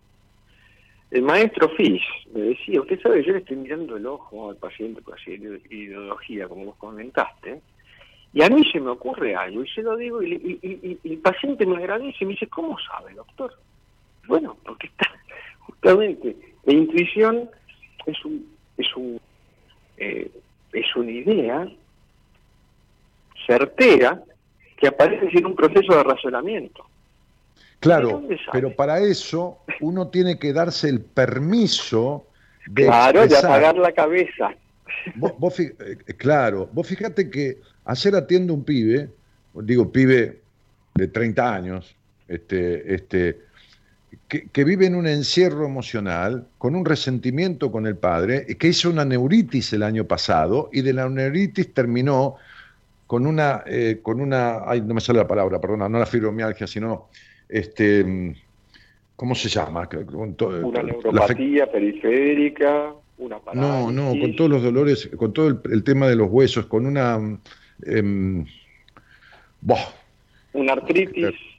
Claro, una artritis tipo reumatoidea, ¿viste? Eh, una artritis reumatoidea, sin duda. Claro. Bueno, vos fíjate el tipo, ¿no? Tiene fantasías que nunca transitó. Tiene problemas de, de, de, eyaculación precoz. Este, tiene un Edipo fuertísimo con una madre infeliz. Este, claro, Fíjate el cuerpo como está manifestando la falta de libertad y los dolores, los dolores de, los dolores de su estructura, porque su estructura está encarcelada, su estructura física está encarcelada, porque su, porque su cabeza es una cárcel. Hoy atendí un muchacho de 40 años que hace, eh, ¿qué te puedo explicar? Y hablé con la hermana inclusive, porque, porque inevitablemente, a ver, va, a enfermar, que debe hacer 20 años que no sale con una fobia social, o sea, camina cuatro cuadras y vuelve y no habla con nadie. Y tiene 40 años. Entonces, claro, entonces si vos a este tipo le das una pastilla para, para eh, captarle serotonina y que tenga un poco más de ánimo, y que no, no va por ahí la cosa. No, sin duda, ese es el resultado. Nosotros estamos viendo la, la punta del iceberg. Generalmente, esto es lo que hacen habitualmente la medicina copy-paste. ¿Eh? Entonces fue, bueno, artritis reumatoidea, ok, corticoides. He tenido pacientes con... Y realmente el paciente con artritis reumatoidea, todas las enfermedades, esto es una enfermedad autoinmune, ¿no? Son anticuerpos contra uno mismo. Entonces, generalmente la culpa es eh, la condición sine qua non de los pacientes con artritis reumatoidea. De hecho, los reumatólogos... es un culposo total. Claro, de hecho los reumatólogos eh, son, eh, digamos, son, ya reconocen que todos sus pacientes, ellos te dicen mismo, me, han comentado, no, nuestros pacientes son tratados de psiquiatría. Este, entonces, bueno, el corticoide le calma un poco el síntoma, pero no curan.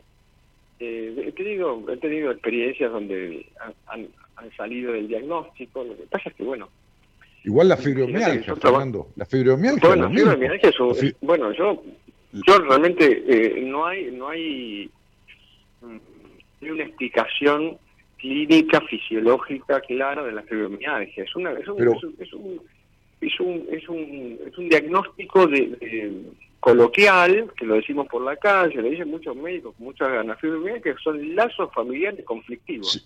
Son claro, son las, fibras, son las fibras familiares, son las fibras familiares. Sí, es eso. Fibra. Es eso. Bueno, mialgia es dolor y fibra son fibras, es dolor por las fibras familiares. y sí, te dicen, bueno, los músculos están muy contracturados. Ok, perfecto. Pero con eso no, no alcanza para el diagnóstico, pero hay que conocer al paciente. El tema es que hoy, bueno, esto lo, lo sabés, voy a, voy a redundar, digo, en consultas médicas de 10 minutos, con tres estudios y una carpeta muchas veces que te trae el paciente con 40 más, no hay medicina que aguante, no hay medicina que sirva. Es muy difícil este, ayudar a la gente. Como vos decís, bueno, preferimos que estén enfermos para seguir tratando el y no perder la cadena económica, ¿no? Pero este, no digo que todo el mundo sea así, pero creo que, que, a, la, a la mayor parte, no a los médicos, ¿no?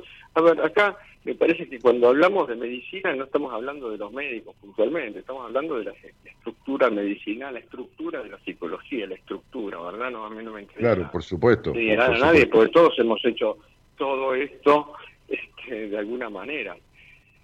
Y volviendo a lo que, perdón, voy a enganchar otra vez porque me gustó la idea, ser uno mismo es muy complicado y más en estos medios.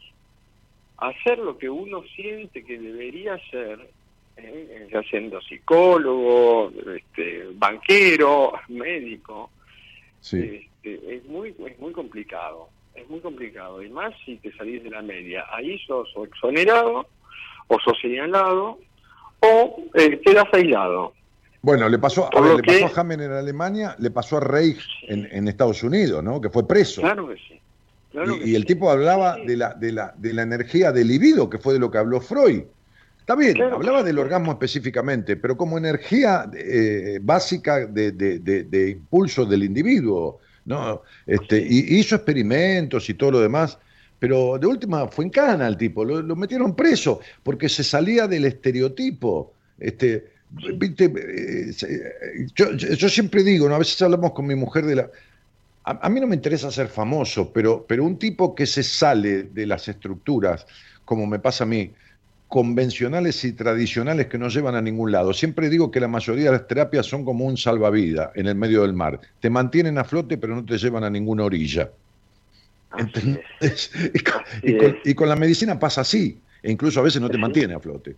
Entonces, digo, este, este, en realidad, este, eh, te pasa que tenés dos tipos de, de, grupo. Eh, los que adhieren, que son minoría, y los que te resisten, que son mayoría. ¿No te pasa? Sí, bueno, me, pasa. Digo, yo tengo la suerte de que tengo buena onda con, con, los compañeros. Por supuesto que alguno siempre va a salir, pero como te... No, a mí me, yo me divierto y yo disfruto tanto lo que hago, realmente, que estando en las clínicas, etcétera, siempre me decía, este, este, este, este, este está loco, bueno, una, claro, este me tomaron como alguien especial, sí, esto es algo que vos dirías, Fernandito, sí, bueno, está bien, pero digo, no, no generaba antipatía en todo caso, ¿no? Este, de hecho me recuerdan todavía mucho y, me, llaman y, y, yo los quiero mucho, que pasa en un momento que tuve que ir de, de los lugares donde trabajaba porque no, digamos, no sentía que estaba haciendo lo que lo que realmente tenía ganas de hacer. Y eso me iba a terminar enfermando. Este, de hecho, yo, o sea, no, no, no estabas haciendo la medicina que querías hacer. Claro, a ver, digo, digo, cuando uno está dentro de un sistema, como puede ser un sanatorio, una clínica, un hospital, uno tiene, hay ciertos lineamientos que va a seguir. Por supuesto que uno lo acepta, no lo acepta, está dentro o no. Y hay lineamientos que, si bien no son dañar al paciente ni mucho menos, hacen que no puedan hacer otras cosas. ¿Eh? Sí, eh, hay lineamientos que son sistematizados, sistematizados. Claro, están ahí. Y una vez subí subí este, a cambiarme a la habitación donde nos cambiábamos y vino un médico, un pibe, un pibe chiquito, recién había entrado a la clínica, no sé, tenía 30 años, y me dice, yo, este, yo no estoy dispuesto a hacer lo que no siento hacer. Y me lo dijo y en ese momento me resonó y bajé y hablé con mi compañero, que coordinamos ahí la, este, la emergencia, y le dije, sí, sí, le dije, ¿sabes qué? Renuncio. ¿Cómo? Sí, sí, renuncio por pero escuchame, tenés 20, 20 años acá, ¿sabes qué? Renuncio. ¿Y de qué vas a vivir? O sea, voy a vivir como siempre viví, de respirar, tomar, tomar sol y por supuesto, y comer y dormir. Es lo que me da vida. y después nada, siempre he trabajado, siempre me ha gustado lo que hice y nunca he tenido que pasar por, porque he pasado situaciones difíciles como todos, pero digo, la vida, ¿de qué vas a vivir de, de, esto? No mucho más. Claro, Eh, de lo que te gusta y lo que haces. Y lo que me gusta hacer, porque sin duda lo que estoy haciendo es no vivir, ¿eh? Ese es miedo a vivir eso. Ese es miedo Claro. a vivir o, o a no poder vivir si no tengo algo de que no me gusta hacer. Pero bueno, esto es un poco el, el concepto de sacrificio que está tan metido dentro de sacrificio, ¿no? Que, bueno, tan, tan religioso sacrificio. Hasta hoy, por lo único que considero un sacrificio y tela de juicio es por, es por los hijos, ¿no? Sí, sí, Eh, claro. pero claro. me parece que Sí, es bueno, poco pero, pero- válido, pero- pero pero- es, es, es, es bíblico, ¿no? Ganás el pan con el sudor de tu frente. es bíblico. Claro, claro que Sí, sí. claro que O la frase, Eso- bueno, nada eso- se consigue sin sacrificio. O, o lo peor. ¿viste? Estas frases que el inconsciente popular acuña, ¿no? Que dice, este, sí, la verdad que, mira, lo, lo- lo logré, pero valió la pena. Si lo lograste, valió el gusto, no valió la pena. ¿Cuál es la pena? Así Dice, es. Vale la pena comer, probar esta comida riquísima. ¿Por qué te da? ¿Por qué pena por probar una comida? Es decir, estás diciendo que el disfrute vale la pena. Que el disfrute eh, eh, eh, eh, Exactamente, sí, sí. que Que, pagás el precio que del disfrute Sí. con pena. Hay un intercambio, vale hay la un pena intercambio, una este pérdida para lograr algo. Sí, así Claro. es. Así es. Bueno, bueno, sí, estoy totalmente de acuerdo con esto que decís, pero bueno, el sacrificio, yo- el yo trabajo. Vos, vos- que sos mi cardiólogo vas a fumar un cigarrillo, yo voy a prender el cuarto, que lo voy fumando de a poquito, ¿ves? Un poquitito, lo apago. No, yo le pego una pistada ya que es muy tarde, ya, pero viste, Claro, claro. tener algo en la mano. Este, pero, Fe- Fe- Fernando, Más allá de a- eso, sí. A, a mí me asombró tu consultorio, porque tu consultorio parece un laboratorio de experimentos este, eh, que no tiene nada que ver con el consultorio de un cardiólogo convencional, ¿no? Este, de, No. de repente, Mirá, yo hoy- tengo agua ahora, toma, dame. Este, agua, agua, agua, no, no quiero mate, mujer. Te manda saludos mi mujer, Fernando. Este, Un beso grande, Gondale. Nada, le- que te mando un beso, le digo que le manda saludos. Este, eh, en- en el- resulta que el tipo tiene un consultorio que tiene una camilla que dice todos los médicos del mundo deberían tener esta camilla. Y vos te acostás en esa camilla, el tipo aprieta un botón y pasa un rodillo de madera con un mecanismo eléctrico que te pasa por toda la columna, ¿no? Te va pasando por la columna vertebral hasta la espalda, esto, lo otro, y vuelve a pasar. Y el tipo está ahí equilibrando no sé qué cosa. Y después te mete Después, un día me sentaste con unos auriculares que yo no escuchaba nada, pero son unos aur- auriculares que emiten unas ondas que uno no escucha, pero que en la computadora le muestran a él vértebra por vértebra. Y digo, ¿cómo carajo? A través de unos auriculares en la computadora te aparecen mis vértebras. Y me dice, no, este es un programa Sí. que yo conseguí que lo tienen los rusos y lo hice traer de Rusia. ¿No? ¿Algo así me dijiste? Sí, sí, sí. Bueno, sí, hay varias formas. Mira, respecto a la máquina esa, yo le llamo Spinalator. En realidad, eh, el maestro que tuve estudió todas las medicinas, las orientales y las, la occidental, por supuesto, se formó. Este, entonces estudió todo. Cuando me, cuando lo veo por primera vez, me vino a buscar. Yo una vez pedí un maestro, porque dije, bueno, ya me cansé un poco de lo que te contaba hoy. Me cansé de, de- hacer lo que lo, lo que estaba haciendo me parecía repetitivo, después pues, de 15 años, die- sí, 15 años de hacer, me parecía repetitivo y que ya, ya estaba, sabía, conocía, entendía, veía un poco, entendía, el paciente, estaba bien, pero necesitaba algo más. Y me apareció este hombre a pedirme una consulta a mí. En la clínica donde trabajaba, ¿cómo llegó? No sé todavía, no me lo explico, pero bueno, entendemos que nos encontramos, Daniel, como nos encontramos con vos, nos encontramos con, gente. Y esta persona apareció y, me dijo, yo siento cerca la muerte, ¿qué hacer? Este, y yo le digo, ¿y qué, yo qué le puedo ofrecer a usted, doctor? Si usted tiene 90 años, está como yo, está bien. Entonces me, me regala su libro. Lo tenía ahí, la secretaria de él lo tenía ahí, me da un libro que es La mil y unas formas de curar. Ah, mira. Bueno, cuando leo, claro, y cuando leo un, un- un tomo gigante, ¿no? Y cuando le, cuando veo el libro digo, ah, bueno, este, qué interesante este hombre, ¿no? Ahí con, este, con Saibaba, una foto, un hombre muy raro, bueno, un hombre muy, a ver, muy educado, un gallego, uno de los pocos gallegos ilustres, y, y me invitó a su consultorio y me dijo, usted va a venir a atenderme a mi casa. Bueno, cómo no, y cuando llego, este consultorio que tengo ahora es nada, parecía el consultorio de, no sé. Mm, de la NASA. Es, sí, no, no, a, ver, un poco más. Él era presidente de la Sociedad Antropológica Médica. Él fundó ah, la Sociedad Argentina de Acupuntura. Ah. Este, de los primeros homeópatas de la Argentina. Pero abrió el campo, viajó mucho y hacía medicinas orientales, acupuntura, este, osteopraxia. Estudió en Estados Unidos osteopraxia, bueno, hoy le decimos este, osteopatía o, quiropraxia. Bueno, y se trajo unas máquinas extrañas y parecía, eh, parecía el consultorio de Tim Burton. Ah. Más o menos, por ese estilo, ¿no? Y, y bueno, a mí me sorprendió mucho. Entonces, cuando él fallece, sus 103, él me, me deja las máquinas bajé tres pisos, como vos sabés, estamos en el mismo lugar, pero en el tercer piso, y me quedé con esa máquina, porque consideraba algo que es básico, que, que ojalá que lo enseñaras mucho en las facultades esto, que si la columna no está alineada, en estas 3D que tenemos, que es el, el cuerpo humano, el organismo, si la columna está mal alineada, después veremos por qué se desalinea, pero en todo caso, si no alineamos la columna, todos los mensajes que van, pasan por los cables, que son los nervios que vienen del cerebro, sube y baja la información.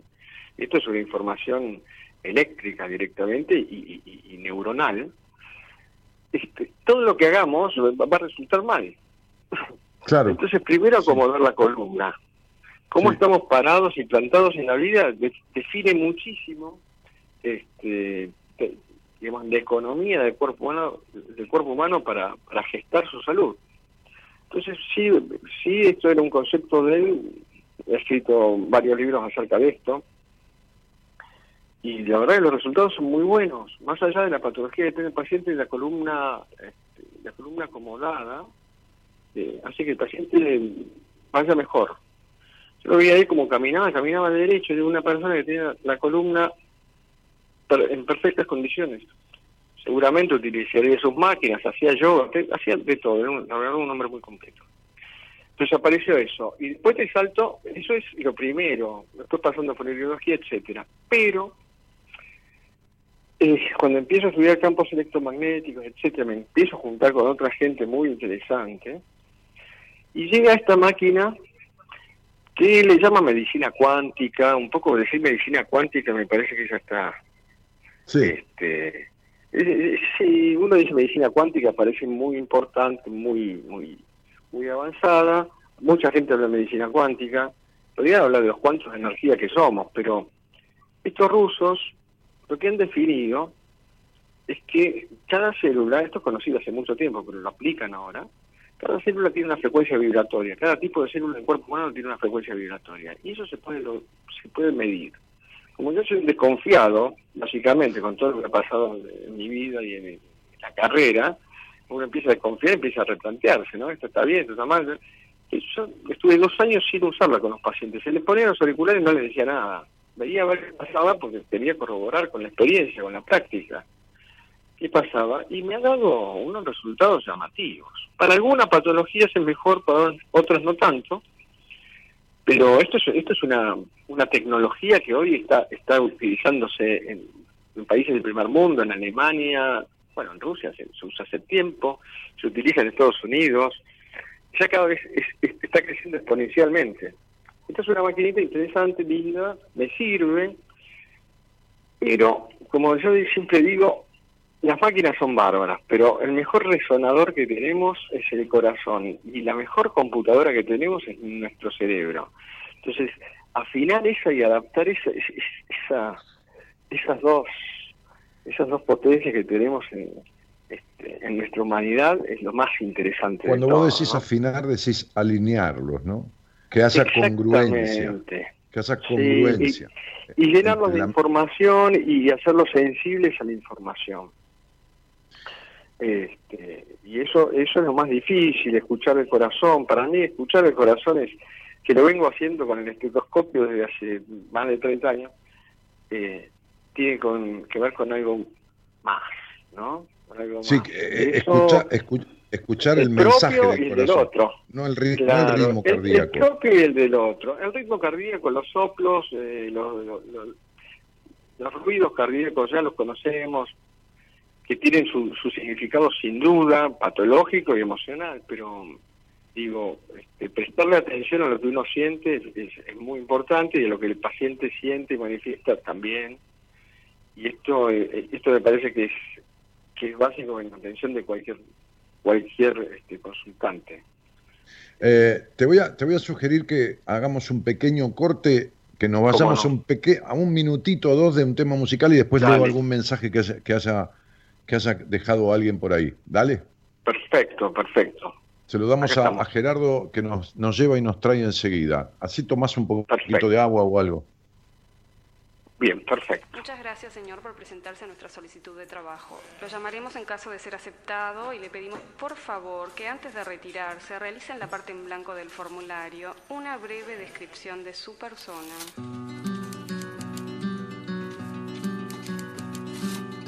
Mido un metro ochenta y uno, tengo un sillón azul, en mi cuarto hay un baúl y me gusta el almendrado. Me despierto lunado, mi madre es medio terca, aunque nunca estuve preso, anduve cerca. Soy de Aries, pelo castaño, algo tacaño y no colecciono nada, guardo la ropa ordenada. Me aburro Nochebuena, si estornudo no hago ruido y no hablo con la boca llena.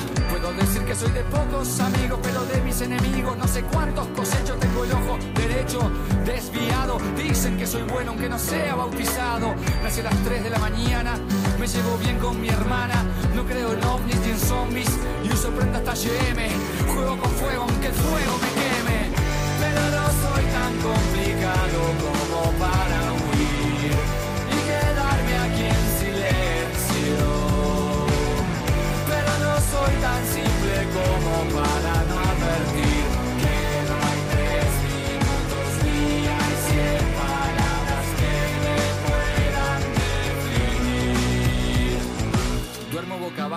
pijama se hace frío. De la vida yo me río porque es corta y grata. No uso saco ni corbata ni me gusta el protocolo. Estoy en buena compañía, pero sé cuidarme solo. Si tengo vergüenza, me sube el color rojo. Aunque yo ya no me mojo, si me ataca algún miedo, no profeso ningún credo ni me creo ningún macho. Alcohólico no soy, pero a veces me emborracho. Diente postizo, si me planes improviso. Y aunque a veces lucho, no me complico mucho. No me estanco al que quiera celeste que mezcla azul y blanco. La filantropía no está entre mis aficiones tengo varias adicciones y me hago cargo, no acepto sin embargo si intentan adoctrinarme. Yo quiero elegir con qué veneno envenenarme, pero no soy tan complicado como para huir y quedarme aquí en soy tan simple como para no advertir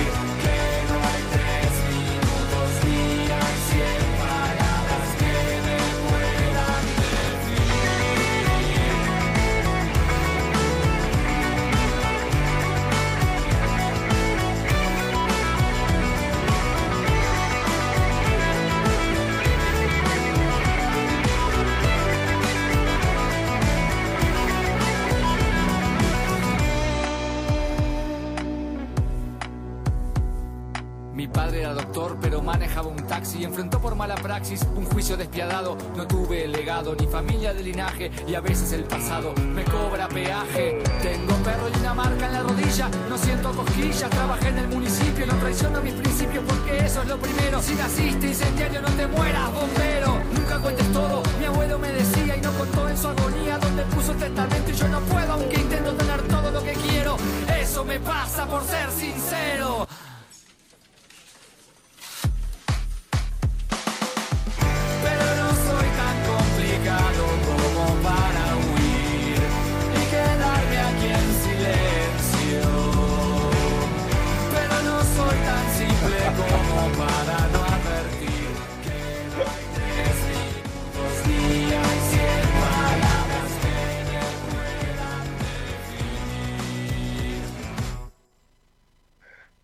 Bueno, ¿qué es eso? ¿Es una, una, máscara del, del, miedo? ¿Qué es eso? Dale. ¿Estás ahí? ¿Te llamaron? No, no, no, no, no. Cortá, así te llaman.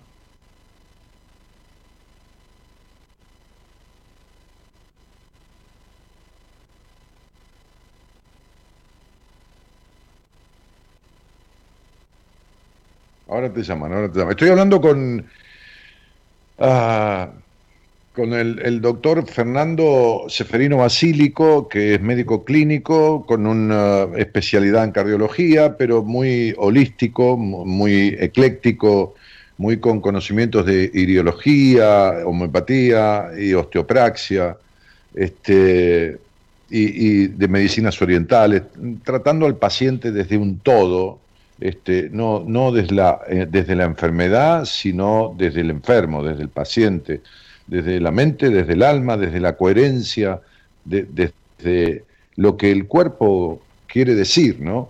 Este, estoy, estoy al aire, dale que, eh, ¿lo tienen a él ¿Lo conectado? ¿Lo tienen conectado? Y bueno, dale, ¿estás hablando conmigo? Acá estamos. ¿Sí? Ah, ¿me estás escuchando? Sí, sí. Bueno, te eh, leo un poco. Las neuronas del corazón se llaman neuritas, dice Sonny Santillán.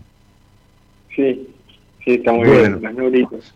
Sí, tiene- Sí. El, el corazón tiene, este, tiene una gran cantidad de neuronas mucho más inteligentes y con muchas más conexio- interconexiones eh, que en el resto del cuerpo. Eh, sí, sin duda, está, está probado. Eso es- es- Es una, es una gran reikista de Tucumán que me ha ayudado en muchas personas que yo he tratado en Tucumán. Es una gran reikista porque pone las manos e intuye, percibe lo que está pasando en el alma del paciente, más allá del dolor del cuerpo. ¿Viste? Me encanta, a ver, eh, ¿cómo es el nombre? Sony, Sony Santillán, Sony. Sony, sí, me encanta. A mí me, me gusta, bueno, no tengo esa capacidad que tenés. eh, a mí me gusta ver mucho la gente que intuye rápidamente, que a través de las manos, de, de la vista, de, de su corazón, perciben lo que pasa en el campo del paciente. Pero un día le mandé una paciente, Fernando, que llevaba una, una vestimenta, una paciente fóbica, este, muy fóbica, que hoy es una mujer tan libre que ni te cuento. El otro día me dijo que empezó clases de canto, que esto y que lo otro. Este, este, no, no, no, podía, no podía ir a la consulta con Sony en Tucumán sola, tenía que ir con una amiga. Y, cuando terminamos a los seis meses del tratamiento con ella, entre Sony y yo, eh, esta mujer hizo un viaje a Aruba. Así que fíjate de, de no poder ir hasta el consultorio que quedaba a 10 cuadras.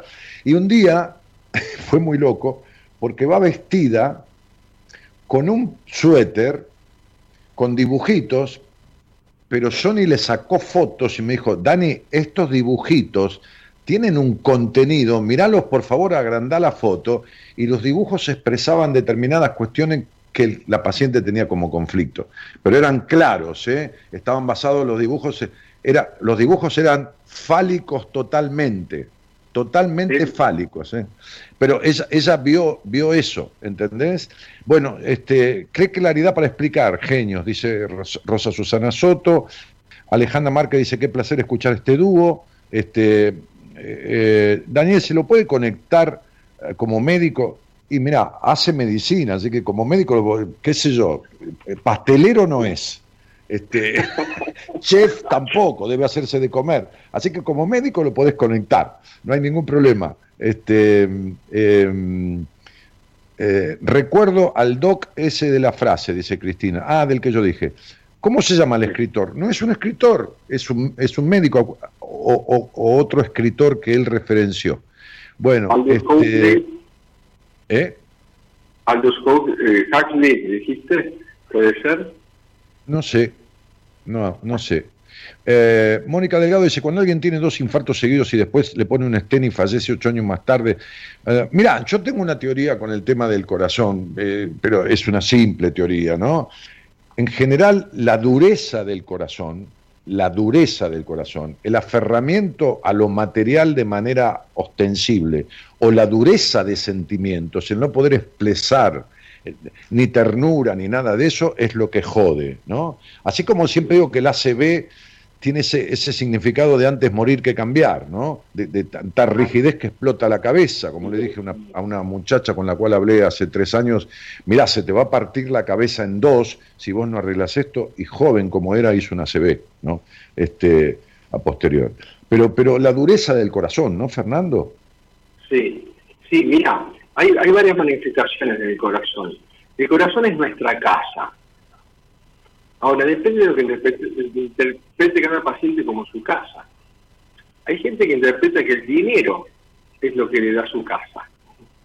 Hay gente que interpreta que el amor es el que lo habita al final. Entonces, eh, depende mucho de cada persona, pero sí que el corazón es lo más íntimo y profundo de nuestro ser.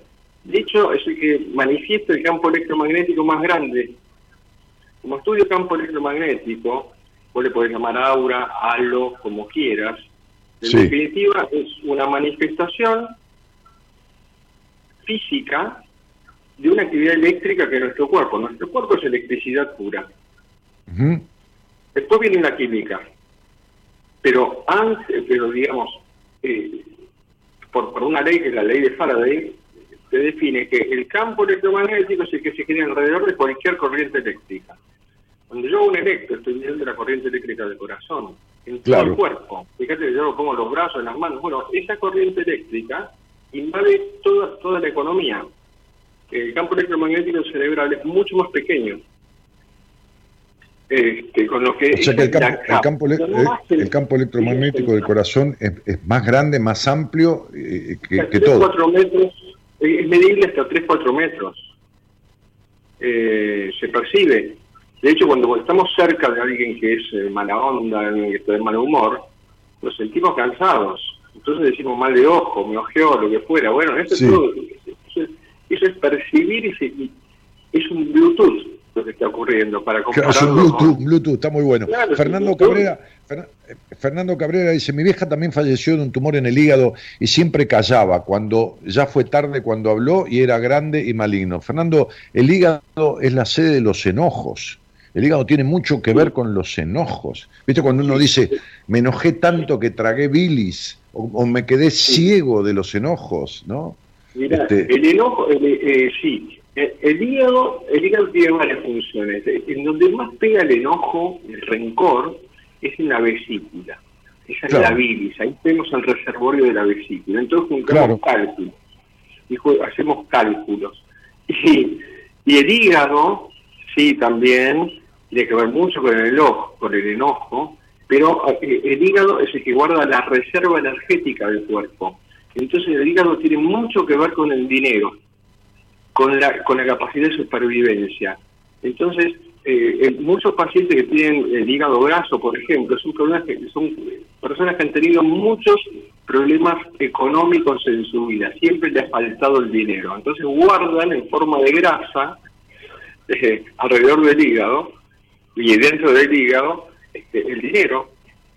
Es una manera de proteger, de proteger lo material, eh, simbólicamente, cuando en realidad eh, lo está afectando. ¿no? Aleja, Alejandra, Alejandra Márquez dice, yo tengo fibromialgia y es real lo que dicen. Claro, Ale, son las fibras familiares, este, lo, lo, dijimos. Este, eh, bueno, qué lujo los dos juntos, gracias Dani por esta entrevista, dice Sonia. Eh, eh, ah, ah, ah. Bueno, nada, a ver, este, si dejo, si dejo a la pregabalina, no le hacía nada, no sé de qué me estás hablando, Belén, si lo que pasa es que me pierdo, son muchos mensajes, chicos. Basta de medicina intoxicativa, dice Estela Maris. Vamos a lo natural como en la prehistoria. No, no. ni, ni, pelado ni con tres pelucas. ¿viste? Este, vamos con lo que haga falta. Porque si vos tenés una emergencia y tenés una septicemia y te morís de una infección, hay que meterte un antibiótico urgente. ¿Viste? ¿Qué sé yo? ¿Entendés o no, doctor? Bueno, es lo que, eh, es lo que decíamos hoy, ¿no? La medicina en la emergencia anda bárbaro y realmente tenía experiencias maravillosas. Ahora, como, te, como decías vos recién, me recuerdo que tuve un paciente que hizo cuatro infartos eh, seguidos. Me consultó muy de vez en cuando, sí, cuando le, le, pelaban las, eh, las papas, ¿no? Le quemaban las papas, pero lo que me llamaba la atención es que este, esta persona estaba con toda la medicación, el colesterol divino, todo perfecto, parámetros impecables. Pero hace un infarto por año. ¿Y cuándo hace el infarto? Cuando, la, cuando su hija hace un brote psicótico. No, Esto no se lo preguntó nadie. no se lo preguntó. Sí, sí, sí. Nadie se lo preguntó. Entonces lo sabía, se lo anticipaba. Entonces, eso, en un punto, resolver eso. Vuelvo a repetir, los hijos son eh, tal vez el, tema más importante que tenemos en, la, sociedad hoy en día, ¿no? Eh, creo que ahí es donde el sacrificio, digamos, se pone, tiene un valor un poco más, más real.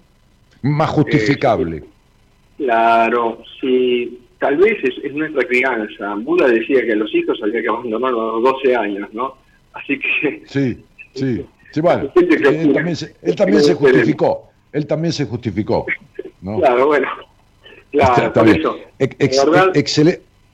¿Eh?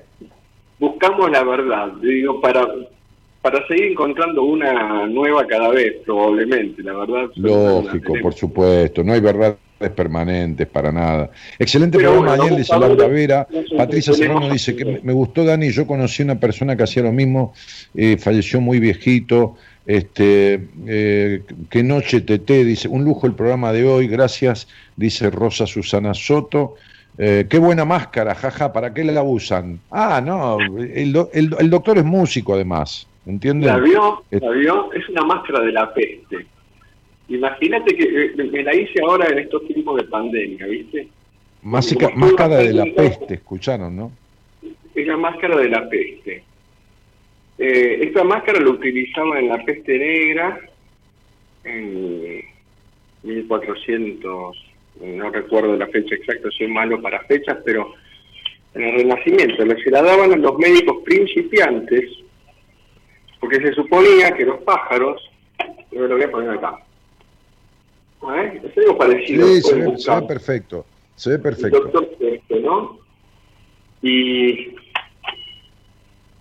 le ponían en el pico, le ponían, claro, como eh, había mucho olor en esos pacientes, imaginémonos en París en, en 1480, eh, le ponían hierbas aromáticas para no, no sufrir el olor de los enfermos, pero mandaban a los principiantes, a los, a los médicos principiantes, porque sabían que se enfermaban y se infectaban igual.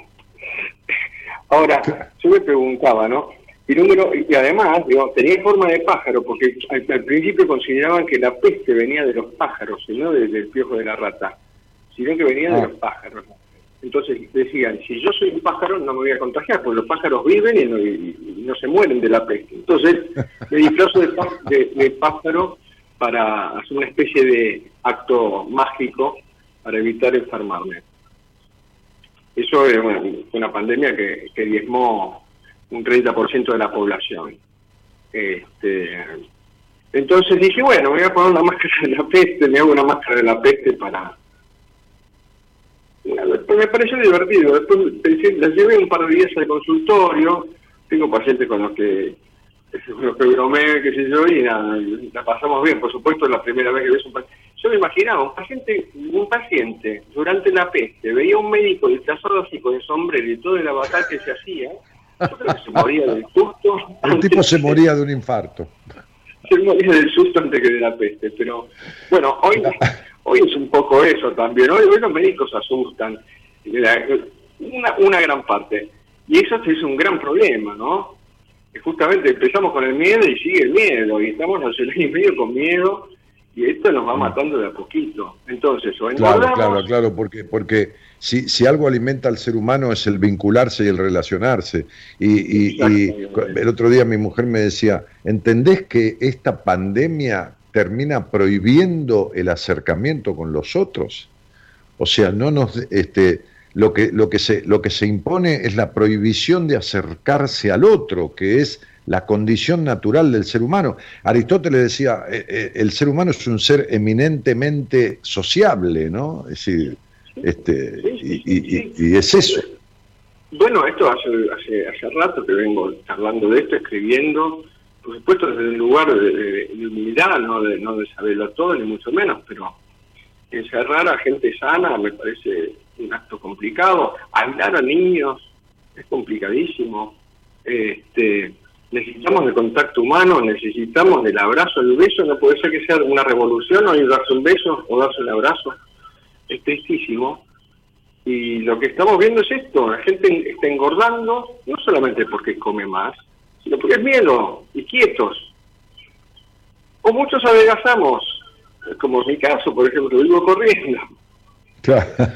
Eh, Rito Cruz dice la verdad que han dejado, me han dejado pensando tanto, vivo peleando con mi obesidad, ¿cómo necesito ayuda de profesionales así? Cuando busqué tratarme nunca ni siquiera me hablaron de esto. Y bueno, flaca, digo, no digo flaca burlonamente, ¿no? Digo, digo flaca porque muchas, muchas veces digo, eh, yo estoy seguro que sos una de las mujeres que no está gorda por lo que se come, sino que está gorda por lo que se traga. Y cuando digo estás gorda, es muy diferente a decir sos gorda. Una cosa es estar y otra cosa es serlo, ¿no? Este, porque si vos decís soy gorda, es como ser un árbol, no lo vas a dejar de ser nunca. Entonces sería, cuidado con lo que te tragás de tu vida, porque lo decíamos clarísimo con el doctor recién, con Fernando, que la gordura es una manera falsa de protegerse, una manera falsa de aislarse, de alejarse de los demás y de sí mismo. Sí, absolutamente. Bueno, no sé, eh, no, no, no recuerdo, pero no escuché tu nombre, pero bueno. Ritu, debe ser Rita. Rita. Rita, y si necesitas algo, Rita, comunicanos, de alguna manera vamos a ayudarte. Si no, tengo la que mejora de gasa o besos en Argentina, es una orgulloso de ser su médico y amigo. Este, tiene 100 años, así que... ¿Cómo tiene 100 este, años? Sí, es la mejor nutricionista en la Argentina. No voy a decir su nombre. ¿Pero cuántos años, cuántos años tiene? No digas el nombre. 100. ¿100? 100. Bueno. Sí. Qué bárbaro. Pero es, es la mejor, ¿eh? No, no, no, hablemos de otro médico que no voy a nombrar, pero esta es la mejor. Esta, eh, no sé, le, mando pacientes y me baja, no sé, el otro día me mandó, me mandé un paciente de, 200 kilos y ya está en 140 hace cuatro meses. 60 kilos, ya bajar 60 kilos un paciente en cuatro meses. Le dice, nunca atendí un paciente así, yo, te tengo fe, bueno, bajo. Y bueno, este, por eso que tiene el éxito que tiene, vive trabajando todavía. Yo creo que su trabajo es la que le hace vivir 100 años, tiene una pasión. Ah, no, sin duda, el laburo es fundamental. Analía Gómez dice, mi marido tuvo una CB este año con 49 años, se está componiendo de a poco. Analía, fíjate que tu marido es un rígido, fíjate que es un tipo estructurado, que para cambiar de idea es como que hay que pegarle el cerebro y ponerle un papelito con la idea nueva. Fíjate si es así, fíjate si es un duro, ¿no? Un duro de matar.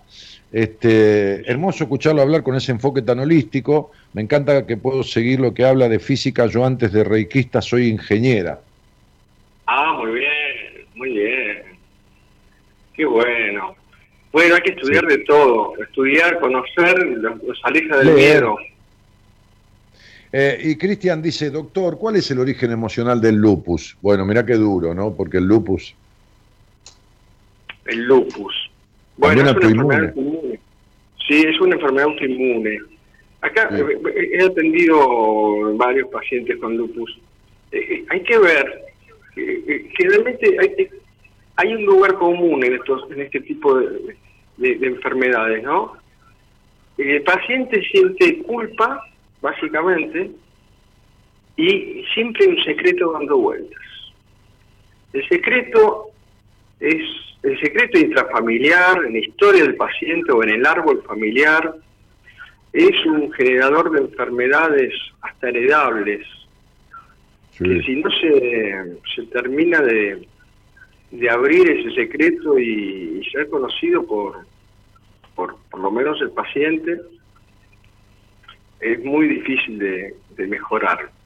La medicina no, no, no termina de, no, no sana el lupus eh, lo trata, como la mayor parte de las enfermedades.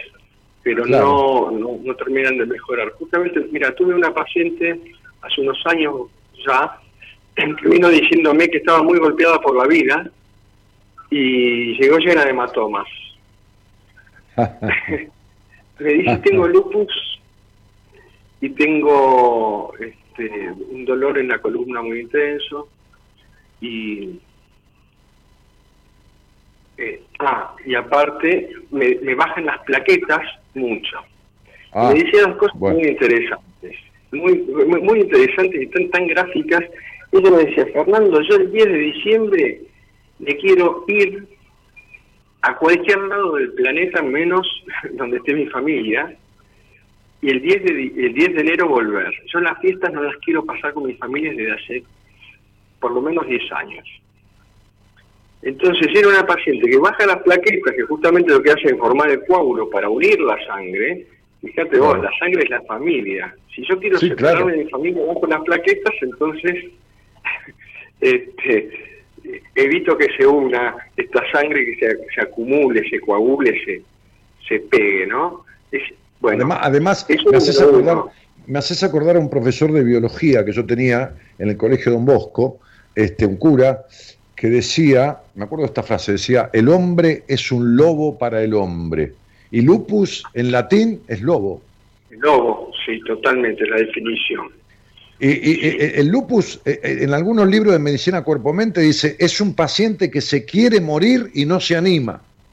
que se quiere morir y no se anima. a ver, en el discurso, te agradezco tanto, en el discurso, no, me muero, me muero. Bueno, y justamente...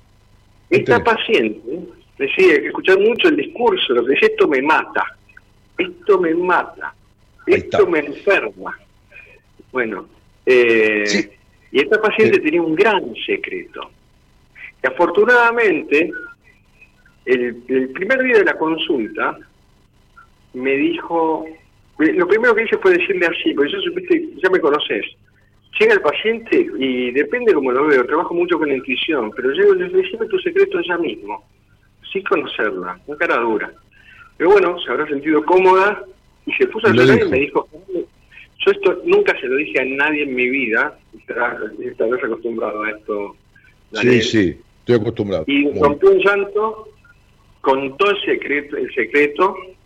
¿De un abuso sexual? No, eh, a ver, yo no, yo no, a ver, te lo digo. Tuvo sexo con un amigo del hijo. Ah, sí, está bien.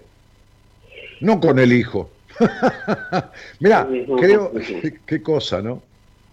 Bueno, pero más allá de esto, el paciente no tiene más artritis reumatoidea. O no tiene más lupus. no tiene más lupus, eh, lupus, perdón. Y no tiene más, y sus plaquetas bajaron, al, año siguiente volvieron a bajar, pero al otro año ya no. Ah, ok. ¿Ok? Sí. Entonces, lo que, a, ver, hay un concepto que me gustaría decir, aprovechando el momento. Este es el caso, digo, no es para todos igual, cada, cada alma es particular. Eh, digo, mm, estamos hablando de, de situaciones que no, no se hablan generalmente en radio, pero a mí me, parece que es, necesario y urgente hablar de estas cosas, como haces vos, Daniel, que me parece genial. Y este, lo que quería decir es esto, la enfermedad muchas veces viene a reparar una situación que vivimos previamente. Y esto se habla mucho en Hammer, que es, ejemplo, me paso todo el año haciendo algo que no tengo ganas de hacer, trabajando de algo que no me gusta. Estando con quien no quiero estar.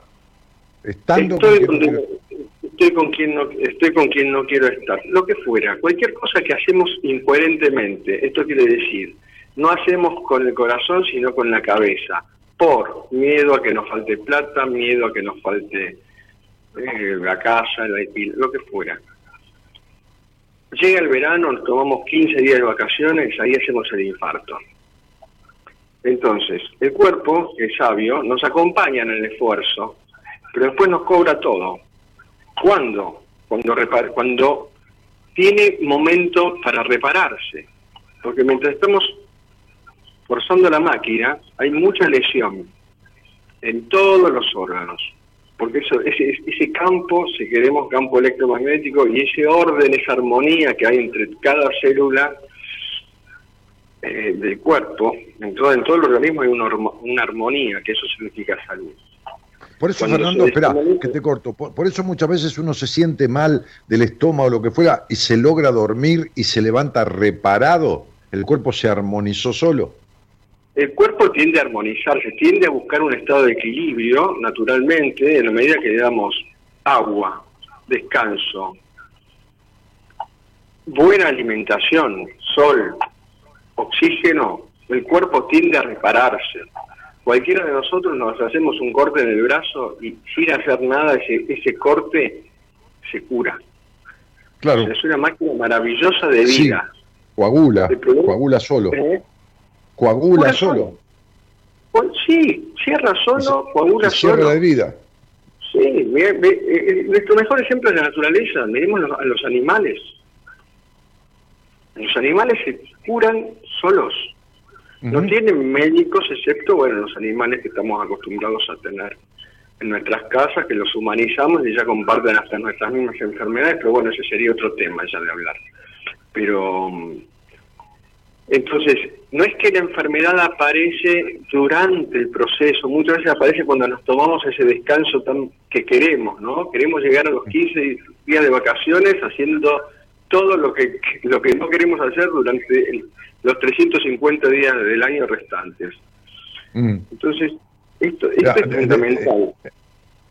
She- Shakespeare decía una cosa que me encantaba. Shakespeare decía esto que eh, seguramente lo, lo conoces, pero, pero de todas maneras lo quiero compartir contigo. Él decía, las verdaderas vacaciones son las vocaciones del corazón. Así es, así es. Claro. así es. Vos, vos- vos viste, vos viste que, que uno, a mí me pasa que yo me voy de vacaciones, pero también vivo de vacaciones, ¿entendés? Vivo de vacaciones. Claro. Cuando yo me junté con vos a comer ayer, estaba de vacaciones. Cuando Sí. me voy con mi mujer a tomar un café, no se trata de Sí. gastar plata, ¿eh? No se trata de eso. Cuando me voy con mi No, mujer a tomar un café acá a la no. vuelta, o me pongo, o el domingo veníamos no sé de dónde que fuimos con mi mujer y me puse a cocinar media luna y, y- y- y los cuadraditos esos de grasa, ¿no? Que después agarré la miel, le puse miel encima a las medialunas y todo más. Ese fue un momento de vacaciones. O sea, eh, son las vocaciones del corazón. Es que las vacaciones tienen que ver con esto, ¿no? Las vacaciones eh, aparecen porque estamos vendiendo nuestra vida por, por dinero. Claro. Eh, yo entiendo que es muy difícil, a ver, entiendo que el dinero es un, es un valor hoy en esta, en esta sociedad. He pasado privaciones, he pasado. Este, contar monedas, eh, con- teniendo hijos, perdiendo casa. Este país da para todo y nos, nos hace fuertes o nos mata. Pero este digo, hay que encontrar un hueco, esto lo echamos siempre con los pacientes. Un, alguien- un paciente que hace algo artístico, algo que le gusta hacer, que es su pasión. Yo, la pr- primera pregunta que le digo a los pacientes, ¿cuál es tu pasión? Y, y digo, si hay una pasión, hay que echarle mano a esa Ah, sí. Sea Sí, la que sí. fuera. El Un gordo, el, gordo, el gordo Bucay decía en uno de sus libros, hay, hay que buscarse un amante. Pero él se refiere a amante a, a- a algo, no a una persona, ¿no?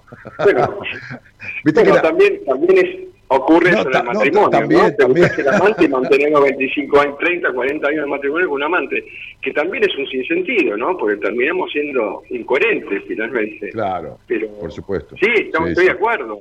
Estoy de acuerdo. Sí, sí. Hay que buscarse. Hay que, tener, hay que encontrar un amante, que es la pasión por algo. Claro, en, en realidad deberíamos vivir de nuestras pasiones. Este, deberíamos vivir haciendo algo Pero que vos, vos- vos fi- zapatero- vos fíjate el sistema, que yo me siento con un paciente, miro su numerología o con un consultante de primera vez y le digo, falta lo lúdico, falta divertirte. Me dijo, no, nosotros nos vamos 15 días de vacaciones o 20 y a veces hasta un mes. ¿Y qué tiene que ver eso? Le digo, 340 años de, 340 días o 345 días de estructura, de no salir ni a la esquina, de pan y cebolla para irse 20 días de vacaciones, no sirve para nada. Bueno, la clásica, el infarto en vacaciones es clásico, dolores de muela, explotar, el- o sea, diarreas, gastroenteritis, todo, todo los colores de las enfermedades aparecen en las vacaciones. Yo lo he visto, me ha pasado personalmente, cuando, cuando vendía mi alma eh, trabajando en una oficina, coordinando una gran empresa. Digo, eh, creo que el médico, Hipócrates decía, el médico, el médico debe enfermarse para aprender. Porque, claro, me encanta eso. y como yo digo, no, no puede haber un, buen psicoterapeuta si no pasó por una psicoterapia a resolver sus conflictos de base. Porque desde los libros no podés ayudar a nadie si no, te, si, no, si no te sentaste a exponerte, ¿viste? a abrirte al medio en una terapia. Está bárbaro. tuve una experiencia que me ayudó mucho eh, hace unos años ya. Eh, yo, yo, como médico, te imaginas, basílico, italiano, este, abuelos inmigrantes, el hijo mayor, doctor, poco rockero, músico, bueno, pero doctor al fin. Entonces, era, ¿en quién confiaban esos padres? ¿En quién confían esos padres? En su hijo, el doctor. Entonces, este, me encaminé a atender a mi padre con tres, tres tumores, uno atrás del otro. Los médicos cortaban y, y, venía el otro. Y seguía apareciendo. Uno tras otro, los tres zafó. Hasta que en un momento le digo, escúchame, te traté tres tumores, te ayudé con esto, te acompañé, pero vos no tenés ganas de vivir, papá. O sea, ¿qué tenés ganas de hacer? Y no, me quiero morir. Ok, bueno, dedícate a eso sin hacer tantos paventos. Claro. este, claro, Es broma, éramos, éramos, de tirarnos así cosas. Tuve, tuve buena comunicación al final. Un, poquito irónicas. Eh, pero, pero bueno, al final tuviste buena comunicación. Eso es reparador. Sí, eso es reparador, sanador. De, eh, de todas maneras, para no dejarlo tirado y decir, lo atendido mal, lo mandé con mi mejor amigo, este médico en su momento, eh, sigue siendo un gran amigo, pero mi, a ver, mi amigo médico en quien confiaba más, eh, y se lo derivé. Me recuerdo, mira la fecha, un 13 de marzo. Eh, y se lo, se lo mandé. Yo ese día estaba trabajando en la clínica, en la sala de emergencias, e hice una insuficiencia renal. Mirá, claro. El riñón es el que filtra, ¿viste? Lo que da, lo que saca, lo que no, lo que retiene, lo que... Está filtrando la sangre, está filtrando la familia. Claro. Este, hizo una insuficiencia renal y por supuesto cuando orinaba espuma, proteínas, un dolor insoportable. Sí. Me agarra otro médico compañero con el que estamos trabajando, me dice, te interno. Y yo, con más cagazo que intuición, perdón la palabra, no, todo porque sabía lo que pasaba ahí, este, dije, no, déjame, yo me voy a mi casa. Ah, hipertensión asociada ah, por, la, por la insuficiencia renal aguda, ¿no? Me fui a mi casa y me tiré una semana a llorar y a tomar jugo de frutas y a cantar. Fue todo lo que hice. Está bien. Hiciste una depuración de alma y de cuerpo. Depuraste alma y cuerpo. Sí, a ver, esto te, te lo digo, fue, fue, hace varios años, esto fue de una manera intuitiva, pero bueno, Además tenías que duelar a tu padre porque te dijo que se quería morir y ya era el final. Sí, por supuesto. Bueno, a ver, eh, digo, me curé. Hoy no tuvo ah, medicación, o sea, no, no, no, no tengo ni hipertensión ni nada. Esto, esto me duró 10 días. Sí, sí, pero fue, un episodio. Mirá, te, te, digo esto, y tenemos que cerrar el programa porque ya estamos pasados de hora. Este, ah, cuando eh, yo, fui, yo, yo fui muy hijo único cinco años desde lo que nací hasta los cinco. Cuando mi hermana nació, yo hice una nefritis. Ahí va, hermoso. Levantaba fiebre y entonces a mi hermana nadie podía dar pelota y orinaba sangre. Orinaba orín con sangre. Sí, familia, familia. Familia y nefritis. Y manera de llamar la atención. La fiebre es enojo. La fiebre es cólera, enojo. Así que, Fernando, tenemos un montón de preguntas, pero las vamos a dejar. Hay mucha gente que me pregunta por las vacunas y es un tema muy delicado para tocar, ¿viste? Y yo no, no, No quiero que nos metamos tanto en ese Voy a decir una sola ¿Eh? cosa. Voy a decir una sola cosa con respecto a eso. A ver, el que se lo dio con convicción, o sea, todo lo que hacemos de corazón, Sí. Imagínate que tomamos Coca-Cola desde hace 40, 50 años, o sea, hace 100 años, no sé. O sea, hemos tomado infinidad de medicamentos, respiramos un, un aire que está totalmente... O sea, hay cosas que nos van a hacer daño y cosas que no. El que tenga miedo de dársela, que no se la dé. Que no tenga miedo, que quiere, que confíe, se la va a dar. Esto es el seguir seguir la intuición propia y no el miedo. Cualquier, cualquier eh, decisión tomada por miedo no es una decisión inteligente. Perfecto, totalmente de Las acuerdo. decisiones con convicción estoy de acuerdo. Y no soy quien para juzgar a nadie. No, por supuesto, por supuesto porque nadie es dueño de la verdad. Fer, decime un Instagram tuyo o algo, qué sé yo, para dar un dato, porque me lo piden. Bueno, y- mi, mi Insta- mi Instagram es Basílico Fernando, mi Facebook Fernando Basílico, me encuentran, el que tiene cara de o sea, doctor o sea, con uno, uno ¿no? es Basílico Fernando, el Instagram, y el El Facebook Instagram. Fernando Mi Basílico. Facebook es Fernando Basílico. Así es. Bueno, ya, ya tienen el dato. La gente que me lo pidió, ahí lo tiene. Basílico Fernando es el Instagram, Fernando Basílico este, es este, el Facebook, es médico, eh, clínico básicamente, porque es un generalista el tipo, este, con, con- con métodos no convencionales, te va desnudando la cabeza y el cuerpo y el alma, y Pero especializado el en- en- también, ¿eh? ¿eh? El electro te lo hago también. De Sí, el electro te lo hiciste ahí en un momento. Pero bueno, este, y, y cardiólogo como, como, como especialidad posterior. Fernando este, eh, Basílico, eh, te agradezco mucho, hermano. Este, es, es un gusto cuando nos encontramos, cuando filosofamos sobre todo esto, cuando hablamos de los pacientes como, como experiencia única, porque cada uno es único, igual que vos, igual que yo, y como único debe ser tratado. Así es. Y yo te agradezco muchísimo tu, tu confianza, tu... Y bueno, agradezco mucho al universo que nos encontramos. Evidentemente, tocamos una, una, una frecuencia parecida, ¿no? Sí, sin duda. No igual, porque si no sería aburrido. Parecida. Compartimos sí, algunos acordes. cla- claro, compartimos algunos Sí. acordes. Aparte vos te gusta la música, yo también, vos la guitarra, creo, y yo el teclado, y, y bueno, este, este, Nos falta qué sé yo, eso, como yo ¿eh? te dije Nos antes, hay tocar. veces que uno se conoce con alguien, se encuentra con alguien, pero ya se conocía de antes. Así es, así es. Y además te digo una cosa, este programa es de mi público, y vos creo que sos en el programa, si no, no quiero equivocarme, en el programa, no los vivos en Instagram, que es otra cosa.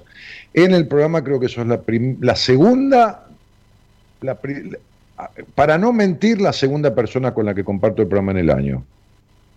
Ah, te agradezco tanto. Qué, qué No, no, no para que me lo agradezca, para que me entiendas que mi programa es, es de la gente, es de charlar al aire con, ellos, este, pero quería compartir los conceptos que, que nos aunan fundamentalmente en entender a la persona, no a la afectación, al, al alma del otro, no Al humana. cuerpo o a la...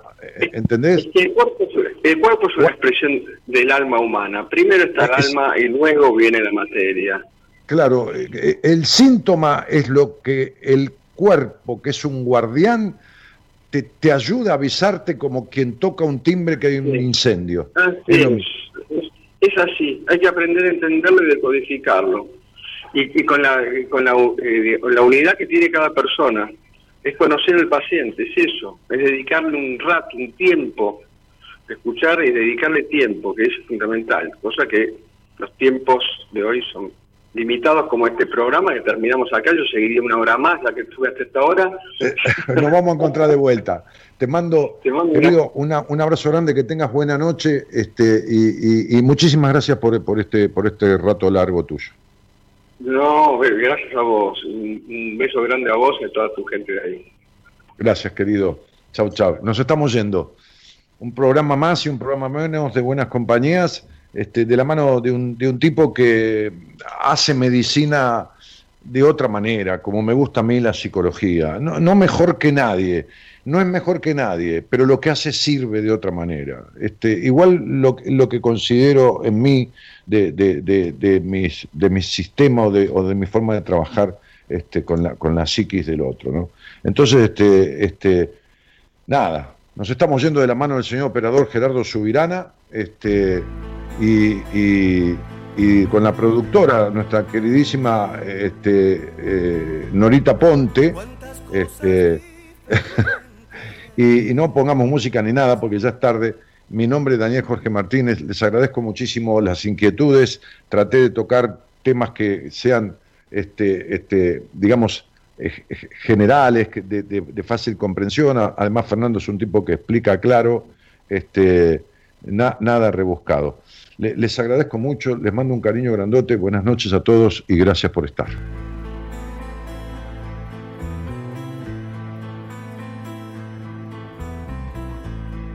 Cuántas cosas diferentes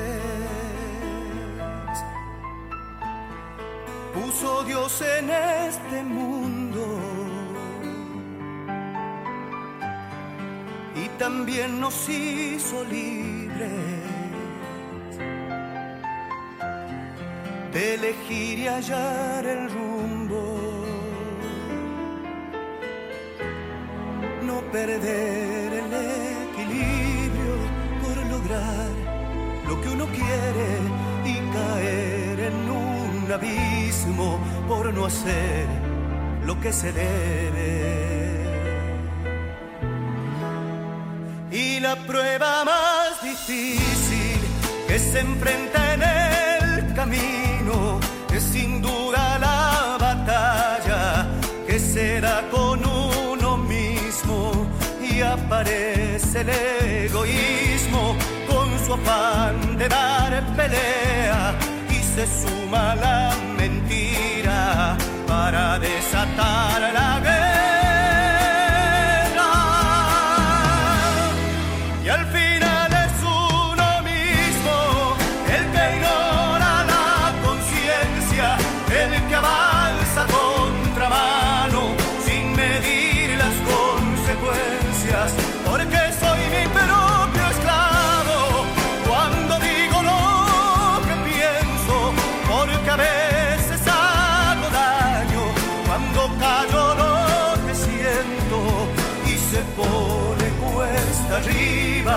Y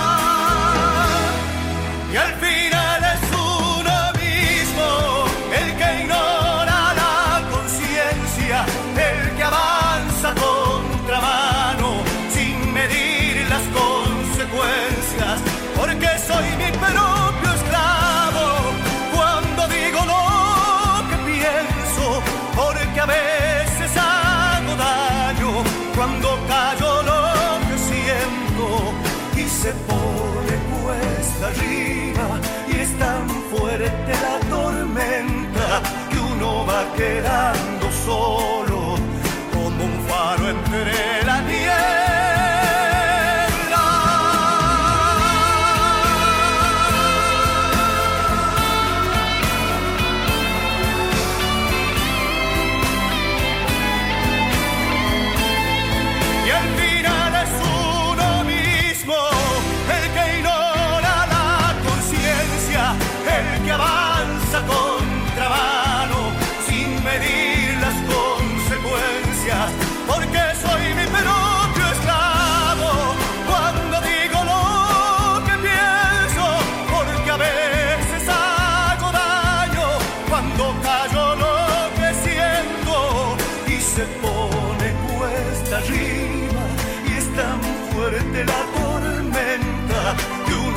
Quedando solo como un faro entre la nieve.